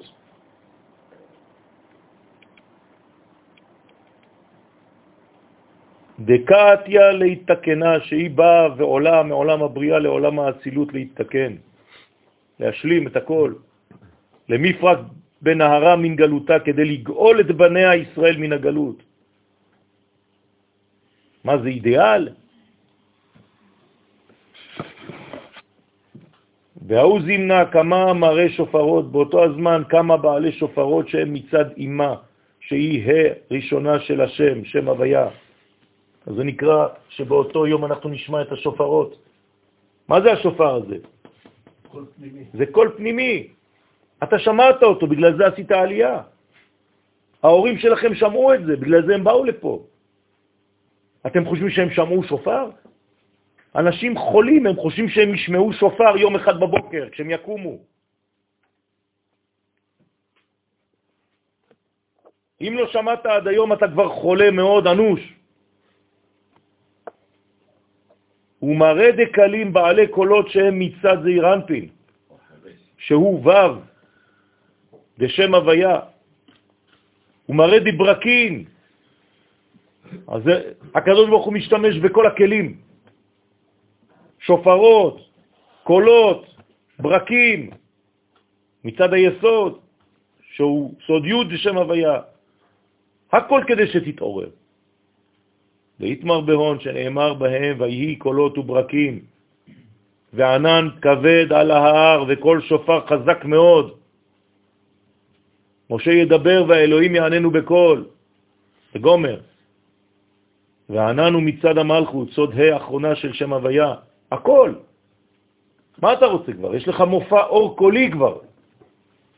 איך כל הזיווג הזה היה במדבר? בגלל שאנחנו בדרך לארץ ישראל.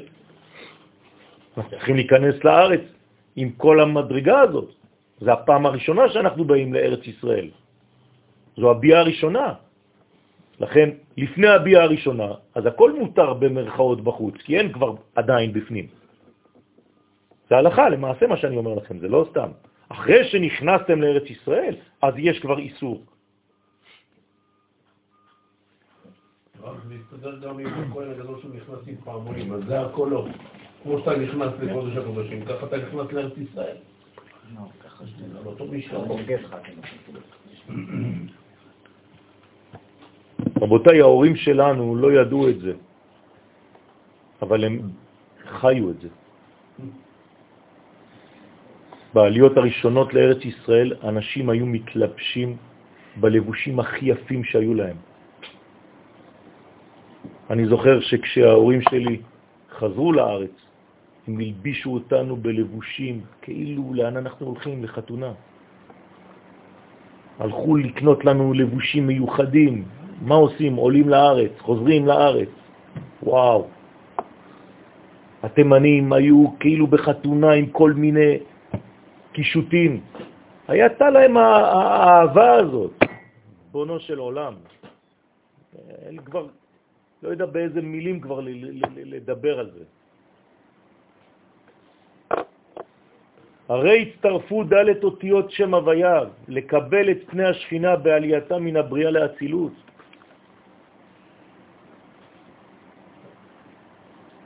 ומה שכתוב, משה ידבר והאלוהים יעננו בקול.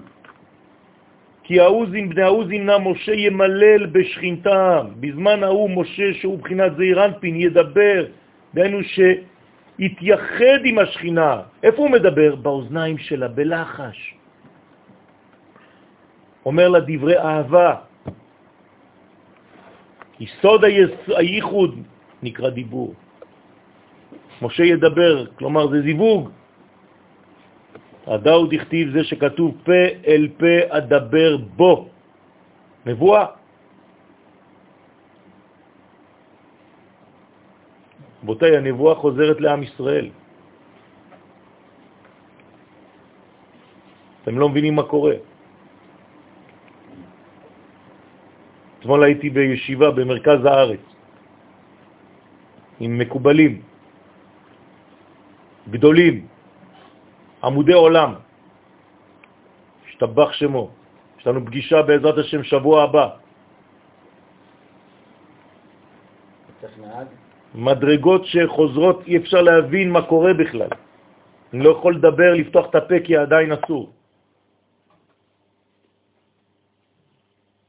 אבל היו רגועים, רבותיי. הנבואה חוזרת לעם ישראל. זה נקרא ייחוד דנשיקין. הקדוש ברוך הוא כבר מדבר בנו. והאלוהים דהיו אימה אילאה, שם אלוהים, כלומר הבינה נקראת אלוהים, חיים, כאן, ההיא הראשונה, יעננו בקול. הקדוש ברוך הוא מדבר איתנו, זה הזיווג. והיו עמודה דאמצעיתה, זה הזה, שבעמוד האמצעי הנקרא קול, ואימא נותנת מוכין לזה, הנקרא קול. הוא לא סתם מוציא צלילים. יש מוכין, זה מעביר אנרגיות, כוחות. והאו כמו מראה מתניתין, הרי ביארו חכמי המשנה, במסכת ברכות, דף מ"ה.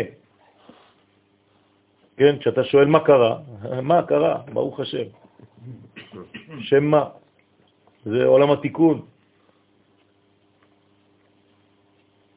מה? רק תכוונו כשאתם אומרים ככה, שזה יוצא ממצח, אדם קדמון, זה, זה עולם התיקון, אין יותר גדול מזה. מה נשמע? ברוך השם, מה נהיה, מה נשמע, מה נהיה. מה שכתוב יעננו בקול. היינו בקולו של משה. כלומר, הקדוש ברוך הוא משתמש בנו, משה רבנו זה אחד מאיתנו, זה עם ישראל, כדי להתבטא. הקדוש ברוך הוא לא מתבטא בלי. כוח מעשיו הגיד לעמו. אנחנו המגידים שלו. הוא בחר בזה. הוא בנה עולם בצורה כזאת, אין אפשרות אחרת, רבותיי, אי אפשר לדלג על זה. אם אנחנו לא נעשה את זה, אז הוא לא יתגלה.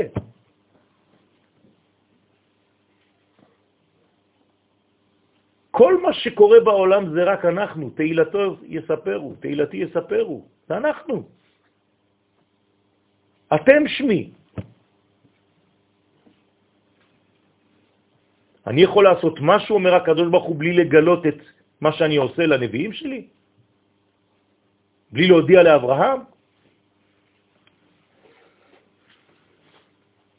תחזרו למקור שלכם, לגדלות הזאת.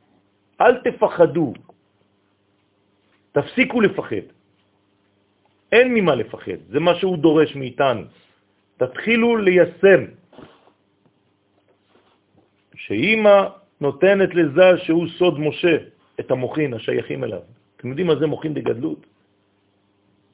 זה, זה, זה עולם אחר, זה תורה אחרת בכלל. מי שמקבל מוחין דגדלות, זה, זה, זה עולם אחר. שום דבר אין, אין כבר חסימות. אין כבר חסימות. אם אתה מבקש באמת מהקדוש ברוך הוא, הכל נפתח, אין שום דבר, שום מנגנון בעולם הזה שיכול לעצור אותך, שום דבר.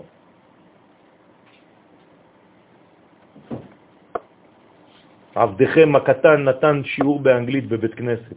איך? אתם יכולים להסביר לי? ואנשים בחו. חזרתי למלון ואמרתי, ריבונו של עולם, אני דיברתי באנגלית. מאיפה? מה?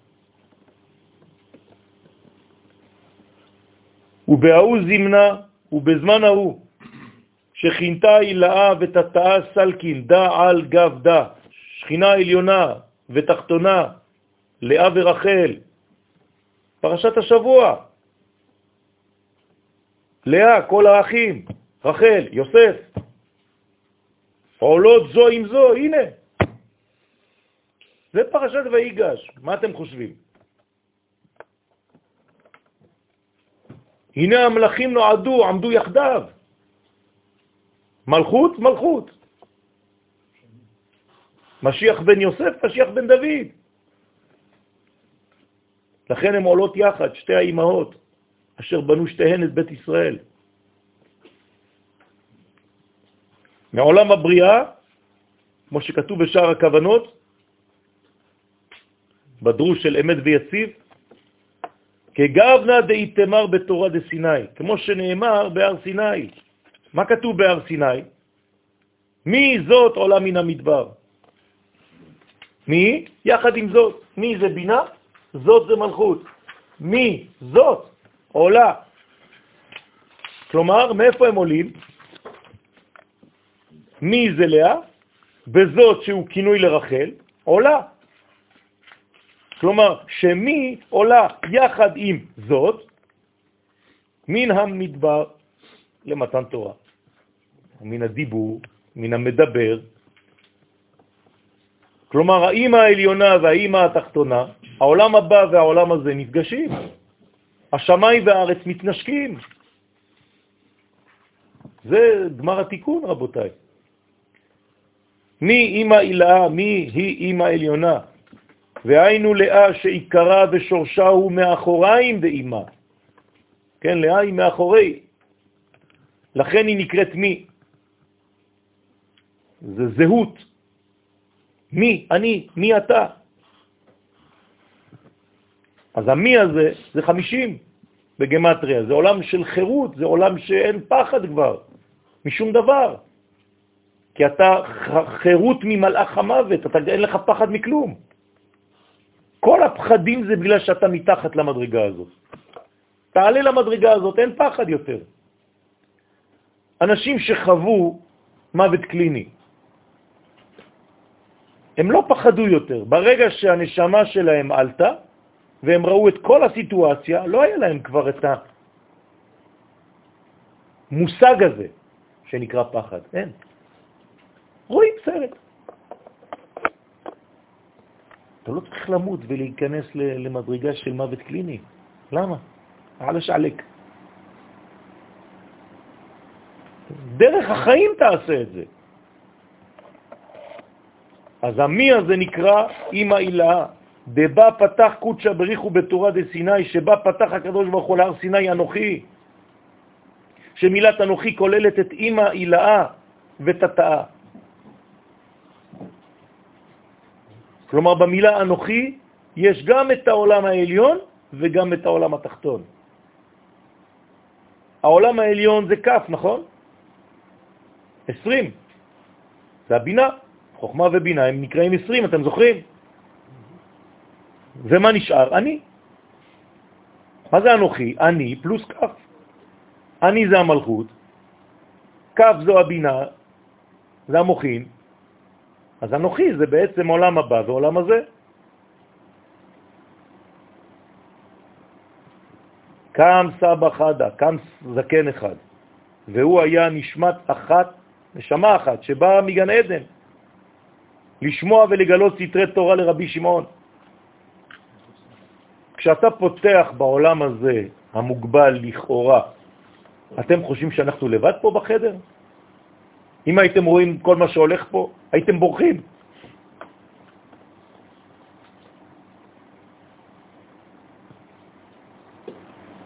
יש נשמות שבאות להשלים את מה שהן לא השלימו בגלגולים שקדמו. הן יושבות פה, ברגע הזה שאני מדבר איתכם. מבתר תולה דרבי שמעון, מאחורי הצל של רבי שמעון. כי התלבשה בצילו של רבי שמעון. זה מתלבש, זה נקרא עיבורי נשמות, באות לעזור. והוא מדבר, אמר לרבי שמעון, רבי רבי, החזנה דאיתמר, הרי אנחנו רואים שנאמר בעניין מעמד הר סיני, מן השמיים השמיעך את קולו ליסרקה. כלומר, אומר את אותה נשמה של אותו זקן לרבי שמעון, הקדוש ברוך הוא דיבר עם ישראל מן השמיים. אז מה אתה אומר לי שהוא ירד? ובאתר אחר, במקום אחר, שמענה דמליל עם ישראל מסיתרא דמלאכיה. עוד קושייה, במקום אחר שמענו שהקדוש ברוך הוא דיבר עם עם ישראל מצד המלאכים. עוד פעם, עולם המלאכים, כלומר עולם עליון. דאחי הוקמו, כמו שפרשו חז"ל במסכת חגיגה, דף י"ד עמוד א', דכל דיבור ודיבור דנפיק מפומוי, שכל דיבור ודיבור שיצא מפיו של הקדוש ברוך הוא, התעביד מלאך, נעשה ממנו מלאך. באותה תקופה נעשה ממנו מלאך. כל דיבור וגם עכשיו. אתם יודעים כמה מלאכים אנחנו מוציאים כאן? מהלימודים בסייעתא דשמיא? זה, זה חיילים. גם בדיבור יומיומי. אם הוא מעוגן בקודש. אם לא, אז הוא לבוש לדברים אחרים. אז מכל דבר כזה נעשה מלאך, ודאי הוא וזה שנאמר וכל העם רואים את הקולות. מה הם רואים? את הקולות של העם, כלומר הם רואים את המלאכים שנבראו מהדיבורים, ואותם ראו כל העם. פתח הקדוש ברוך הוא באותה שעה את העיניים, את המסכים שאמרתי לכם קודם, שנקראו לבושים של כותנות עור. איך אני יודע את זה? כתוב, פסקה זוהמתם. זה לא סתם חכמים אומרים פסקה זוהמתם. איזה זוהמה נפסקה? של אדם הראשון. כלומר, של כותנות עור. זאת אומרת שבאותה שעה של מתן תורה הגענו לכותנות אור. אמרתי, אלוהים אתם. אז מה, בכותנות אור אתה רואה את הכל? אז רואים, כל העם רואים את הקולות ואת הלפידים. וואי, זה חידוש לראות לפיד. זה חידוש לראות לפיד. לראות קול זה חידוש. מה אתה מערבב לי פה? וכל העם רואים את הקולות ואת הלפידים. גם אתה רואה לפיד, לא? לא. כי כל השם חוצב להבות אש ולפידים, לא מדובר בלפידים שאנשים היו מחזיקים כדי להעיר שם, שיהיה איזה מופע נחמד. הדיבורים שאנחנו מוציאים זה כמו לפידים של אש. והאנשים היו רואים את זה, שכל דיבור זה כמו מלאך שיוצא ואף באוויר, חושף להבות. ובמקום אחר היינו במקום שלישי, אמר קרא, אומר הכתוב, אחד דיבר אלוהים, שתיים זו שמעתי, תהילים. ס"ב. כלומר, מה רוצה לומר אותו זקן? רוצה לומר שהכל בא מלמעלה, רק מהשמיים. כלומר, הרי שהיה רק דיבור אחד ולא קולות הרבה.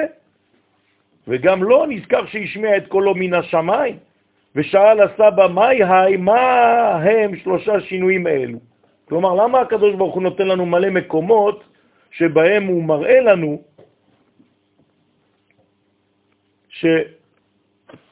שמורה לנו על מה קרה שם.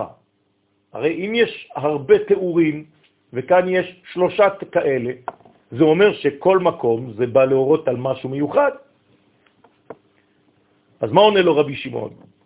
אמר רבי שמעון לסבא, סבא, סבא, ההוא קרא לו רבי רבי, עכשיו הוא עונה לו, סבא, סבא, שמענה דברנש יהיב בקודשה בריחו תלת קטרין, שמענו שהקדוש ברוך הוא נתן באדם שלושה קשרים. דהיינו שלושה חלקי הנפש הקשורים יחד באדם, והם נשמתה, רוחה ונפשה. נפש, רוח, נשמה, או ממעלה למטה, נשמה, רוח ונפש.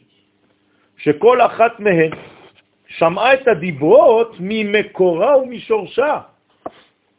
כלומר, זה לא שהקדוש ברוך הוא דיבר ואנחנו מקבלים איזה בלוק אחד של דיבור מלמעלה. לא. כל קומה של הנפש שלך מקבלת לפי יכולתה.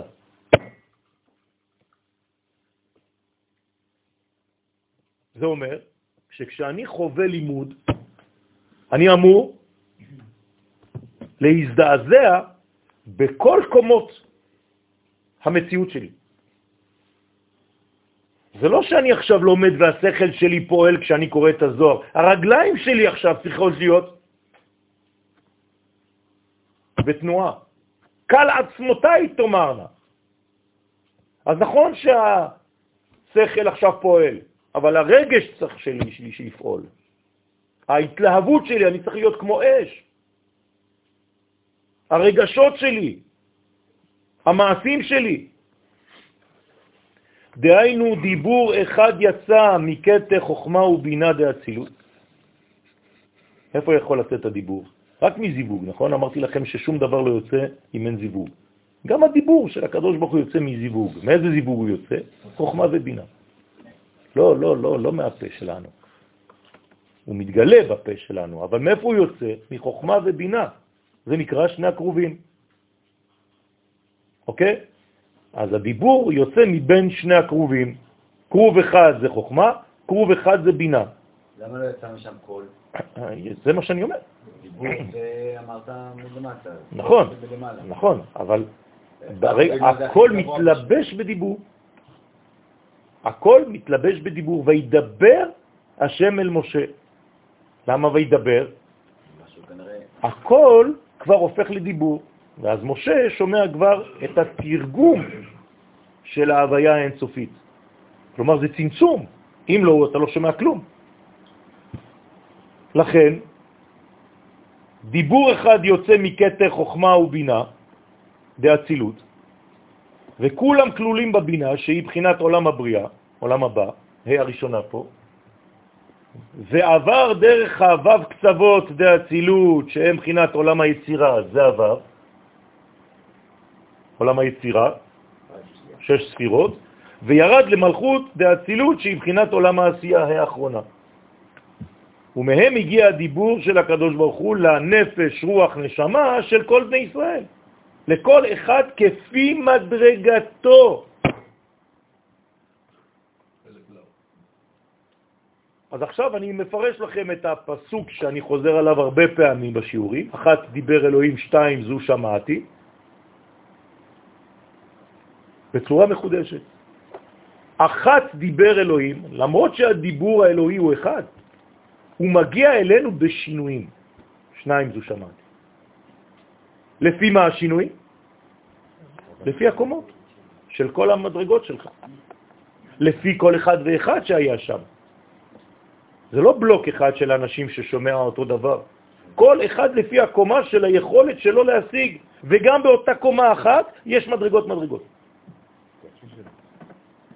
כלומר, הקול הזה עובר דרך פריזמה, ומה קורה לו? מתפרק.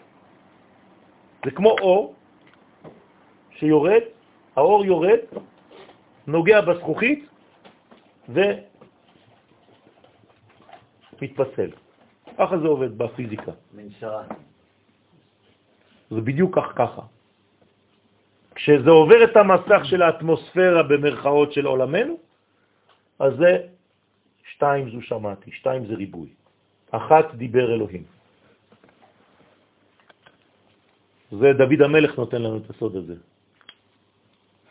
אז אפשר גם כן להגיד שכל הצבעים האלה זה כל הצדיקים בדורנו ובדורות הקודמים. גם כל אחד מהם זה קרן אור בפני עצמה. נכון, וזה גם בתוכך, בתוך כל אחד מאיתנו. אנחנו צריכים להכיל את כל אנחנו, האלה. בוודאי, בוודאי, להבין שזה אחד. וזה מהות התפילה המשותפת שאנחנו כן, מנסים כן, לעשות, כן. לחבר את כל נכון, הקווים האלה. נכון. גם בנפש של עצמך וגם בכלל ישראל וגם ביקום כולו. מה זה שיר? פרק שירה. שמעתם על פרק שירה, נכון? שכל חיה וחיה אומרת משהו. זה, זה בדיוק העניין הזה, של רבי נחמן, שירת העצבים. מה זה כל הדברים האלה? זה בעצם שאין משהו אחר חוץ ממנו יתברך. רק שהוא מופיע בריבוי. אז פעם הוא מופיע באריה, פעם בנחש, פעם באחבר. כולם מדברים. את מה? את דבר השם. חתול אומר את דבר השם כל רגע. גם אנחנו צריכים להיות כאלה. כל עשב אומר. כי הנשמות קיבלו את הדיבור מעולם הבריאה, ששם מתלבשת הבינה, והרוחות קיבלו את הדיבור מעולם היצירה, ששם מתלבשים אבב קצוות, כמו התלמידים. יש לכם 20 תלמידים, אתה שואל אותו על מה היה השיעור, כל אחד יגיד לך שיעור אחר, תגיד להם, תגידו, הייתם באותו מקום? מה זה, בדיחה? לא. כל אחד שמע מקירות נפשו, מהכלים שהוא מסוגל לשמוע בהם. וגם אתה בעצמך, אתה יכול לשמוע שיעור 20 פעם, וכל פעם להבין משהו אחר, כי אתה בעצמך עכשיו השתנית מקומה לקומה. והנפשות קיבלו את הדיבור מעולם העשייה, ששם מתלבשת המלכות האצילות. כלומר, הכל לפי הכלים. כלי הקיבול קובעים את הקבלה. לכן כשאנחנו לומדים תורת הקבלה, אנחנו לומדים בעצם איך להיות כלים. ולדעת מאיזה עולם מדברים אליי עכשיו, ואיזה עולם אצלי שומע. איזה עולם עכשיו זז בתוכי. הוא מפרש ואומר, נשמתה מקורסאי היקרה, הנשמה נחצבה מכיסא הכבוד, זה פה. כן, כיסא הכבוד זה פה. זה הכיסא, כיסא זה, זה לשון כיסוי וגם גילוי של היוד. אז זה נקרא עולם הכיסא. תמן נחיתת שכינתה אילאה. למה אנחנו עומדים בתפילת העמידה? כי אנחנו עוזבים את עולם הכיסא, אנחנו הולכים לעולם האצילות.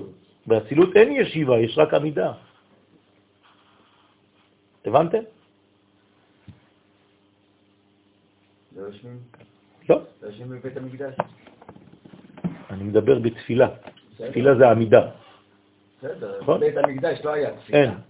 שם לא התפללו 18, אה, בצורת כי- 18 שלנו. אתה מעז, אחרי כל כך הרבה לימוד, לומר לי שבבית המקדש אין תפילה? אתה יודע לא. מה זה תפילה? אה, אז בבית המקדש, אם אין תפילה, איפה יש? לא, הבנתי העכשווי שלנו. לא, לא, לא, אל תתכוון בעכשווי שלנו, אנחנו לא מדברים בקודים כאלה. הריטואל שאנחנו עושים. לא, זה, ריטואל, עכשיו אמרת נכון. הנשמה שלך מתפללת כל רגע. בבית המקדש יש רגע אחד בלי תפילה? אין דבר כזה.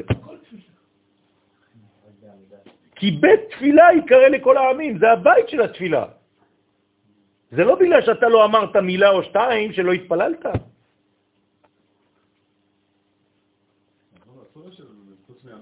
אין, אין ישיבה בבית המקדש. אין, אין, אפילו עמידה אסור לעמוד, כל הזמן זזים. צריך לעשות ככה עם הרגליים. אין כלי שאפשר להניח אותו בבית המקדש. כולם שפיצים למטה. הברזחים והכל, יש לו שפיץ, אפשר. אתה מניח אותו, הוא נופל. כי ברפלקס שלנו, אם אין לנו כלים כמו כוס, שאנחנו רגילים לראות, היית מניח אותה כל שנייה שיש לך איזה משהו, כן, מעשן סיגריה, מניח את הכוס. שם אתה, אתה לא יכול, אתה רואה שזה שפיץ, אז אתה ככה, הוא אמר, אוי, בית מקדש, אסור לי. למה? כי הכל שם על רגל אחת. הכל עומד על אחד. בא. מי? חבקוק והעמידן על אחת. ומה היא? מה? עוד לא, מזמזם, תגיד. מה זה החבקוק? מה הוא אמר? שהעמיד את הכל על, על דבר אחד. נו. בא חבקוק והעמיד אותן על אחת, שנאמר, "מהם, מהם, מהם." רב בזרקת אדם לבאות. תפיל אותה, עננאל. תמיד את זה ב- צדיק באמונתו יחיה. בסדר? זה העניין, זה זה. צדיק זה יסוד, נכון? הנה הוא. ספירת היסוד, אתם יודעים שזה שפיץ כזה משולש. באמונתו, בתרגומו. הוא מאמן. זה מה שמחיה אותך. זה האמונה. לכן הכל שפיצי. קוני. כן. הזרמה, כל העניין. כן? שם ירדה שכינה עליונה שהיא הבינה כלילה מתלת ספירן, עילאין, שהיא כלולה משלוש ספירות עליונות שהן כתר חוכמה ובינה. ועליי הוא יתמר ועליהן נאמר אחת, אחת, דיבר אלוהים, שתיים, זו שמעתי. אני בעולם הזה יכול לשמוע רק שניים, חייב שיהיה לי חברותה. לא יכול לשמוע אחד. לא מסוגלים עדיין לשמוע את האחד. וביקשו, ביקשו. מי ביקש? הבנים של יעקב אבינו אמרו לו, שמע ישראל, אדוני אלוהינו, אדוני אחד. זה מה שהם ביקשו, לא שהם התחילו להגיד קריאת שמה, הם ימצאו איזה תפילה, וואו. הם הבינו באותה עת שהכל זה אחד. הכל אחדות אחת כוללת. אין אני ואתה והוא וזה וזה. הכל אחדות אחת כוללת שאנחנו לא, לא תופסים את זה. מה אמר להם האבא? ברוך שם כבוד מלכותו. כל עוד וזה לא יורד לעולם הזה, למלכות, את השם, לעולם ועד, אז uh, אנחנו לא נבין את זה. זה הפחד של המנהיגים שלנו. זה לא הפחד של המנהיגים, זה הפחד שלנו, למה של המנהיגים. המנהיגים זה אנחנו. אנחנו מינינו אותם. מה שיש לך היום זה מה שאתה ראוי לקבל. אתה רוצה לשנות, תשתנה אתה. אני משתנה, המנהיג שלי משתנה. הכל משתנה. העבודה שלי, האישה שלי, החיים שלי, הכל. הוא מפרש מה שכתוב אחת ושתיים, התלת ספירן. עכשיו, אם אני לוקח אחת דיבר אלוהים, שתיים זו שמעתי, כמה יש לי? שלוש. הרי רמז לשלוש ספירות עליונות שהן כתר, חוכמה ובינה. דאיתמר בהוד, שנאמר בהם בעבודת יום הכיפורים, אחת כנגד הכתר, אחת ואחת, חוכמה ובינה. כלומר, האחד מתגלה דרך אחד ואחד. כלומר, כמה אחדים יש לי פה? שלושה. תלת אחדים שהם שלושה אחדות, שלוש אחדות, כתר, חוכמה, בינה, כלולים בבינה. כן, הכל כלול בבינה, כי, כי היא כוללת את כל מה שהיה לפניה. ודאי הוא, וזה מה שכתוב, אחת דיבר אלוהים, שתיים זו. מה זה זו בעברית? אשר. אשר. כן, הרבה ישראלים מתבללים. אתה מדבר על, על, על ילדה קטנה ואתה אומר לה, וואי, שובבה. אז היא אומרת לך, זו? אין דבר כזה. זו, או זאת. כן? התפילה הזו עלתה יפה, אין דבר כזה. אתה רוצה להגיד אשר עלתה יפה, אז תגיד תפילה זו עלתה יפה. תפילה אשר עלתה יפה. אבל אם אתה רוצה להדגיש ולהראות באצבע, אין זו, זה זאת. הרי את מקודשת לי בטבעת זו, ולא זו. אז מה זה זו? אפשר זו ואפשר זאת.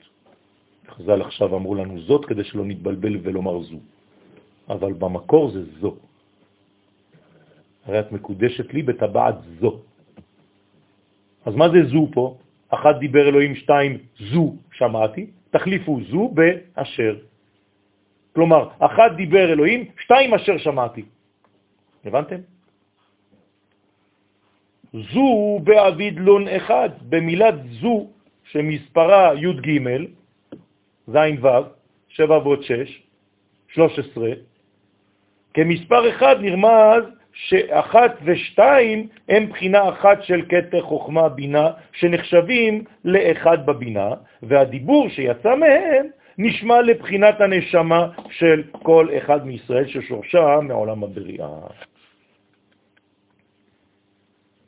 עולם הבריאה זה כבר עולם של תחילת ההתפתחות. עולם האצילות זה אחד, א', מתחיל אצילות, אצל א', א', אצל, בית בריאה, בריאה. בסדר? זאת אומרת שאנחנו כבר יצאנו מהאחדות אל הריבוי. כליל שיט ספירן, לפי שמתלבש בו ורוכב עליו, זה אירנפיל. סליחה. ולבטר מליל אימי מרוחה, לאחר כך דיבר הקדוש ברוך הוא עם כל אחד מישראל מבחינת הרוח שלו, כל אחד קיבל את הקדוש ברוך הוא לפי מדרגתו. איך זה נרמז בכתוב? תורה מפי הגבורה, שמענו. מה זה מפי הגבורה? לפי הכלים שלנו. זה נקרא מפי הגבורה. ביציאת מצרים זה לא היה ככה. מה קרה ביציאת מצרים? לא, זה לא אחדות, זה לא עניין של איש אחד. ושלא היינו מסוגלים לזה, אז הוא שלף אותנו משם כאילו איזה גוש. היינו ממש גוש, גולם. הבנתם? כלומר, כאילו הכל אחד כזה שלא הבנו כלום.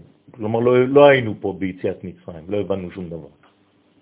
לכן זה נקרא נס שאין תפיסה בו. לכן ההלל הוא רק ביום הראשון, בלילה הראשון של פסח וזהו. אחרי זה כבר ההלל הולך. זה, בכבר, זה בקריאת ים סוף, זה לא יציאת מצרים. נדבר עכשיו על יציאת מצרים. ביציאת מצרים קיבלנו על זה כעם, ככל, כישות כוללת. לא קיבלנו, הוא נתן לא, לנו. כאילו הוא נתן לנו נכון, כישות כוללת, נכון. כיוון שהפרטים לא היו ברמה הנכונה, נכון. ואז נכון. כל פרט פרט קיבל על פי אה, מידתו. לא, זה רק במתן תורה. כן, כן. במידתו, אבל... כן, ביציאת- בהתחלה זה לא נאחז בנו, למה? כי הוא נתן לנו את זה, לא קיבלנו. לכן יציאת מצרים זה ממעלה למטה, מתן תורה זה ממטה למעלה. ואז כשהגענו לארץ, אז בעצם כל המידע התחבר נכון, לכלל. נכון. למרות שזה בא ממעלה למטה. עכשיו אתם מבינים מה הייתה השאלה של אותו זקן שבא לרבי שמעון. הוא שאל אותו, מן השמיים דיברתי עמכם. אז איך אתה אומר לי שזה כל אחד ואחד? מה עונה לו רבי שמעון? לא. למרות שאתה חושב שזה מהשמיים, ממעלה למטה, אני עכשיו הולך להראות לך שבעצם זה לפי כל קומה וקומה שניתנה תורה, שזה לפי הכלים שלי. אם זה למטה למעלה, אז מה החיזוק בפורים שקיבלו עליהם? הרי אז גם... ב- קיבלו. לא. אתה פעם אמרת במתן תורה שקיבלנו? זה מתן, זה לא קבלה. אם- זה ממטה למעלה, אז... התחלנו, התחלנו לבנות את הכלי, אבל זה עדיין לא ממומש. אם זה היה ממומש, אם זה היה סופי ותכליתי, מה היה קורה? יפה. אז איפה התורה הייתה מסתיימת? באיזה פרשה? יתרו. Et pourtant, c'est pas assez. חשבת שזה יתרו? לא. לא הגענו. רגע, אני יכול לחדד את זה. זאת התשובה גם שאתם יכולים לתת למי שחושב שהתורה מספיקה, שארץ ישראל לא חשובה. תגיד להם, אז התורה שלך מסתיימת בפרשת יתרון, אני מבין. אין לכם דפוס אה, חוץ מיתרו, אחרי זה נסגר העסק. כן? אתה לא הגעת לספר דברים כנראה. מה? אה, אה, נס. אז נס וזה בא במצב של קטנות שלי. נכון. בדיוק ככה. נס, אני לא צריך להגיד שאני רוצה לקרוא. בוודאי, אסור, אין סומכים על הנס. בוודאי. בימים ההם, שעשה ניסים, זאת מציאות. יפה, אבל אני יודע שהזמן הזה, מה השינוי שלו? שהניסים מתלבשים במעשים שלי, בטבע, במלחמות שלי, בניצחונות שלי. אני לא הופך, אני מגלה את הנס במציאות, הנס הוא קיים. איתי או בלעדיי. כן? לכן הקדוש ברוך הוא דיבר גם מבחינת הרוח, שזה מלאך מתת, שהוא סוד מתת, דהיינו אבב קצוות, זה יצירה. זה פה, בעולם היצירה, פה זה הכיסא התחתון, נכון? פה זה הכיסא העליון, פה זה הכיסא התחתון. לוטרון קוראים לזה. הכיסא, טרון. אז פה זה עדיין מטה טרון. למעלה מהכיסא. כמו מטאפיזיקה, למעלה מהפיזיקה, מטה-היסטוריה, לא שהיא מטה, זה למעלה מההיסטוריה, כן? אז פה זה מטה, למעלה מהטרון, למעלה מהכיסא, אז זה עדיין עולם היצירה. מה יש בעולם היצירה? זה נקרא שמיים. כל צבא השמיים דלתתא, כן? שהוא כולל את כל צבא השמיים שלמטה, דהיינו שכולל את כל המלאכים שלמטה ממנו. כלומר, מתת, המלאך הזה, הוא אחראי על כל הכוכבים שאתם רואים. זה נקרא מלאכים. בגין דהתלבש ברכיב בעמודה באמצעיתה, כליל שיט ספרן, לפי שמתלבש בו ורוכב עליו זה. זה רוכב על המלאך הזה. מתגלה דרכו. רוכב עליו זה דאצילות, שהוא עמוד האמצעי הכולל שש ספירות. רוצה לומר שהשישה קצוות של זעיר אנפין מתלבשים בשש אותיות של המלאך הזה. לכן יש לו שש אותיות. מ' ט' ט', ר' ו' נ'. כלומר, הוא המגן דוד. כשאתה מצייר מגן דוד, זה הוא, זה המלאך הזה. ובגינדה, בשביל שדיבר הקדוש ברוך הוא ממ"ט, ממתת, השולט בעולם היצירה, כלומר התלבש בו, ישב עליו, רכב עליו, התל... התלבש בפריזמה שלו כדי להתגלות, שהוא עולם, עולם המלאכים, לכן בכל דיבור דנפק מיני, לכן כל דיבור שיצא מפיו של הקדוש ברוך הוא, הווה נפיק מיני מלאך, יצא ממנו מלאך והתלבש בכל. מאיפה יצא אותו מלאך? מאותו מלאך מתת שהוא שולט על כל המלאכים. ודאי, וזה מה שכתוב, וכל העם רואים את הקולות. כלומר, מה הם ראו? זה הבחינה של הרוח, ששורשה מעולם היצירה. אז הם ראו בעצם את כל מה שקורה בעולם היצירה. וכל אחד מישראל ראה את המלאכים שנבראו מאותו קול של הקדוש ברוך הוא. מלאכים זה דברים שאפשר לראות. למה אפשר לראות מלאכים? כי יש להם גוף. גם אם זה גוף זך ונקי, זה גוף, זה לא הקדוש ברוך הוא. זה, זה, זה התפשטות. מה זה מלאך? התפשטות. כמו משהו שיוצא ומתפתח. יכול להיות גם בגד? לא, כי בגד הוא לא אקטיבי, בבגד שאתה קורא לו בגד.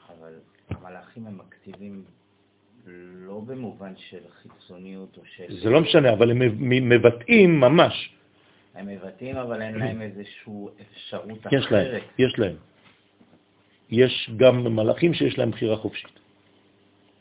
אז מה ההבדל בינם לבינינו? אה, זה מדרגה אחרת לגמרי, אבל אצלם החיצוניות זקה והפנימיות לא בגובה שלנו. אנחנו אצלנו הפנימיות גבוהה מאוד, אבל החיצוניות שלנו היא עבה. אז יש שינוי בהוויה של הדברים. היינו אמורים לשלוט במלאכים, אנחנו. יש כאלה ששולטים בהם. כן, יעקב יכול לשלוח מלאכים, נכון. כי הוא גם בחיצוניות שלו הוא פנימי. אז המלאך אה, כבר אה, נכנע. לבטר נחית שכינתה תתאה עשירית ואופן, אחר כך השכינה התחתונה שהיא עשירית מעשר הספירות, דאצילות, כן? 1 חלקי 10, ירדה לעולם העשייה, ואז עכשיו הכל כבר הופך להיות, שם המלאכים הנקראים אופנים. כלומר, המלאכים הקטנים יותר, הם נקראים אופנים, כמו אופניים, כן? חשמליים. אז יש לך פעמיים, אופניים חשמליים זה פעמיים סוג של מלאכים, כן? גם אופנים וגם חשמלים. כדי לדבר את עשרת הדיברות לבחינת הנפש של כל אחד ואחד מישראל. אז החלק התחתון גם כן שמע את התורה, אותה תורה. עכשיו בחלק התחתון שבנפש, שזה מתלבש בגוף האדם בכבד, שזה העניין של החודש. ויהיו כעולם העשייה, נפש דבר נש מתאמן. שורש נפש האדם היא משם. והייתם הרבה, ונאמר בו ועל הארץ ארעך את אישו הגדולה. אז עכשיו אתה רואה כבר אש גדולה בארץ, כי הכל ירד מן השמיים ונשמע על הארץ בעולם העשייה. מה זה אומר לנו כל הדבר הזה? שכשהקדוש ברוך הוא מתגלה, הוא מתגלה בכל הקומות. הוא לא עוצר בשמיים באיזה קומה ואומר לו, אני לא יורד עד למטה, אני מפחד. זה מה שבעצם טוענים הרבה דתות.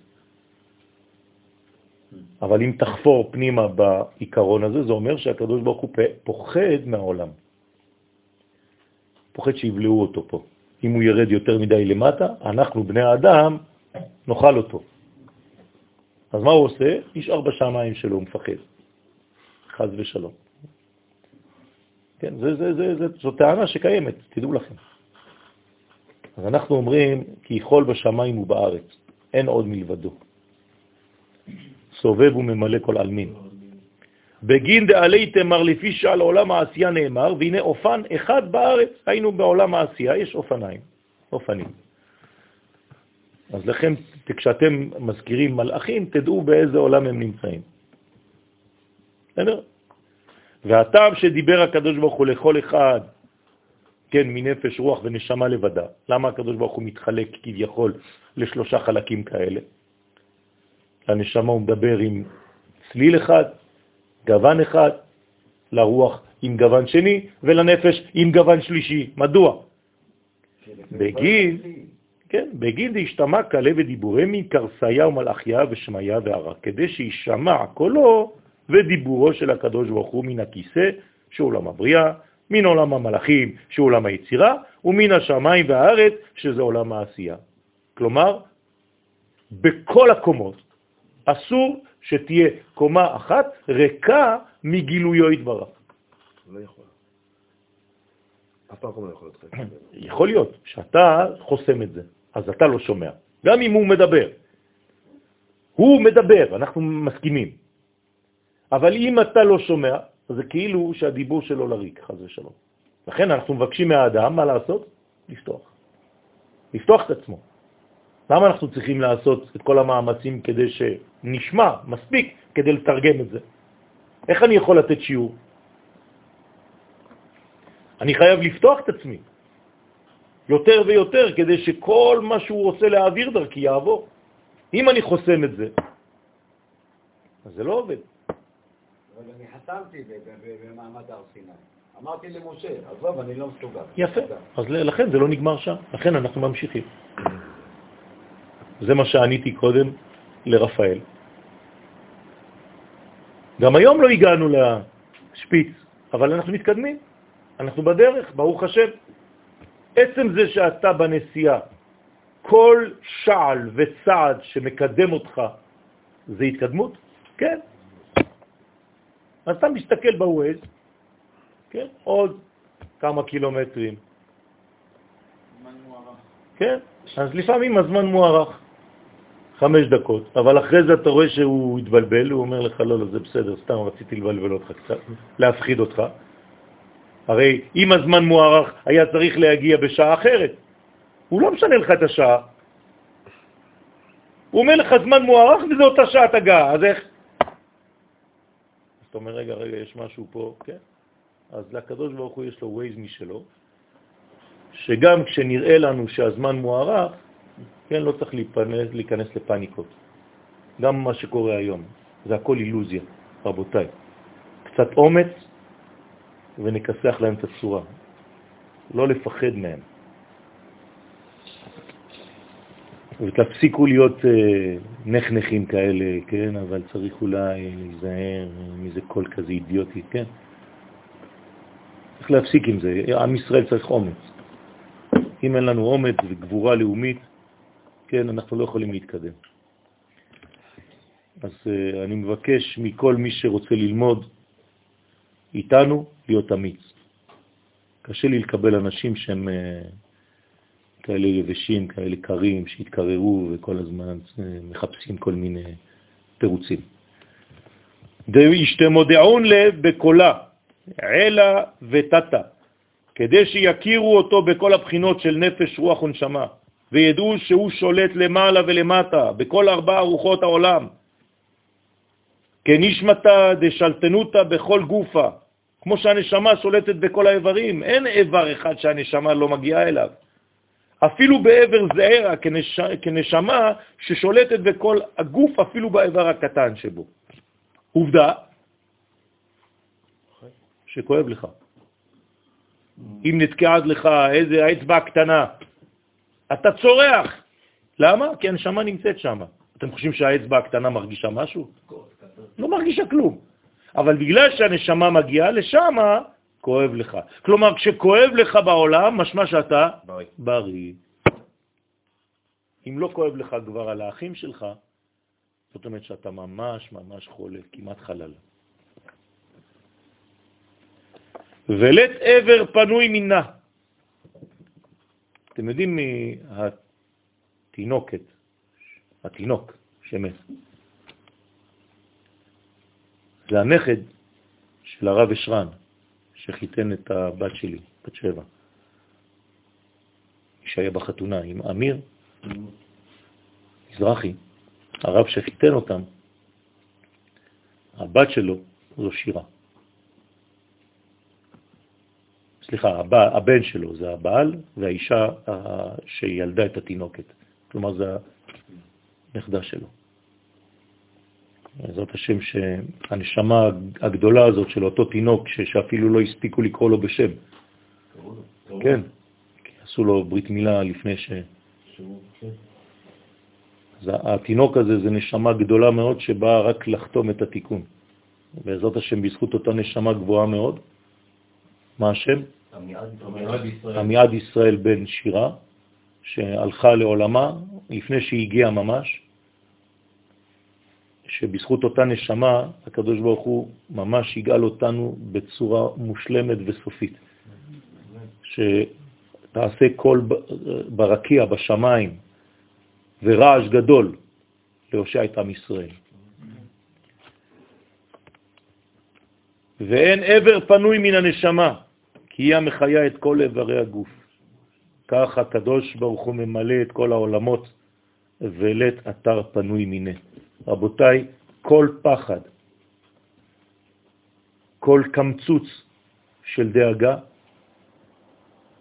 שיש לנו, זה בגלל שבאותו רגע אני לא מבין את זה, שהקדוש ברוך הוא ממלא את הכל. כי אם הייתי מאמין באמונה שלמה, לא הייתי פוחד, לא הייתי דואג, הייתי בשמחה, לא הייתי מתעצבן. אז אנחנו צריכים להבין את הדבר הזה, שכמו שהנשמה ממלאה את כל גופי, ככה הקדוש ברוך הוא ממלא את כל העולם, ואין סיטואציה אחת שהקדוש ברוך הוא לא נמצא בה. זה האומץ הכי גדול שאנחנו יכולים לקבל. סיימנו תיקון 38.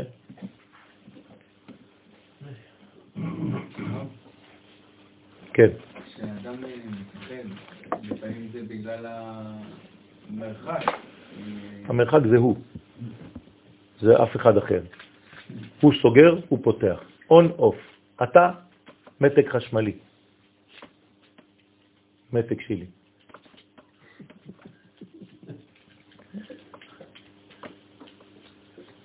בסדר? אתה רוצה on, אתה מעביר אור. off, לא מעביר אור. switch off או switch on. אתה עושה מה שאתה רוצה. תדליק מכבה. הוא עובר, הוא נמצא. הקדוש ברוך הוא בתוך החשמל, הכל uh, קיים. תפתח. את פתח לו. ברוך אדוני לעולם, אמן ואמן. נתחיל רק כדי שנזרע את הזרע של השלב הבא, תיקונה תשע ותלתין. מה? טל. טל. טל אורות תליך. לא לשכוח שביום שלישי בערב הקרוב יש לנו עצרת בבית הכנסת של הרב מרדכי אליהו, זצ"ל, שני בערב, סליחה, שני בערב, זה אמור להיות שלישי, הקדמנו את זה לשני, אה, ובעזרת השם נעשה תפילה שם, זה גם כן עם כל מה שקורה היום, זה עוד יותר יחזק, וכנראה יהיו דברי תורה, אני לא יודע בדיוק מי יהיה, אולי הרב שמואל אליהו, אולי הרב בצרי גם כן, יש הרבה אנשים שאמורים להגיע, לא יודע בדיוק מה יהיה, בעזרת השם נשתדל להיות שם ולעזור לעם ישראל להיות הכלי הראוי לקודשה בריחו. אני רק פותח בראשית תמן אשר. במילה בראשית המילה אשר. דאית מרבה אשר הוצאתיך. כשאתה מאשר את הקדוש ברוך הוא אתה יוצא. אהיה אשר אהיה. אתה צריך להיות מאושר. האושר שלך מאשר את הבורא ואתה יוצא ממצרים. אשר באושרי כי אישרוני בנות. ודע אימה אלה. זה בעצם סוד האימא העליונה שיורדת ומתגלה בכל הרבדים של עולמנו. תודה רבה ושבת שלום.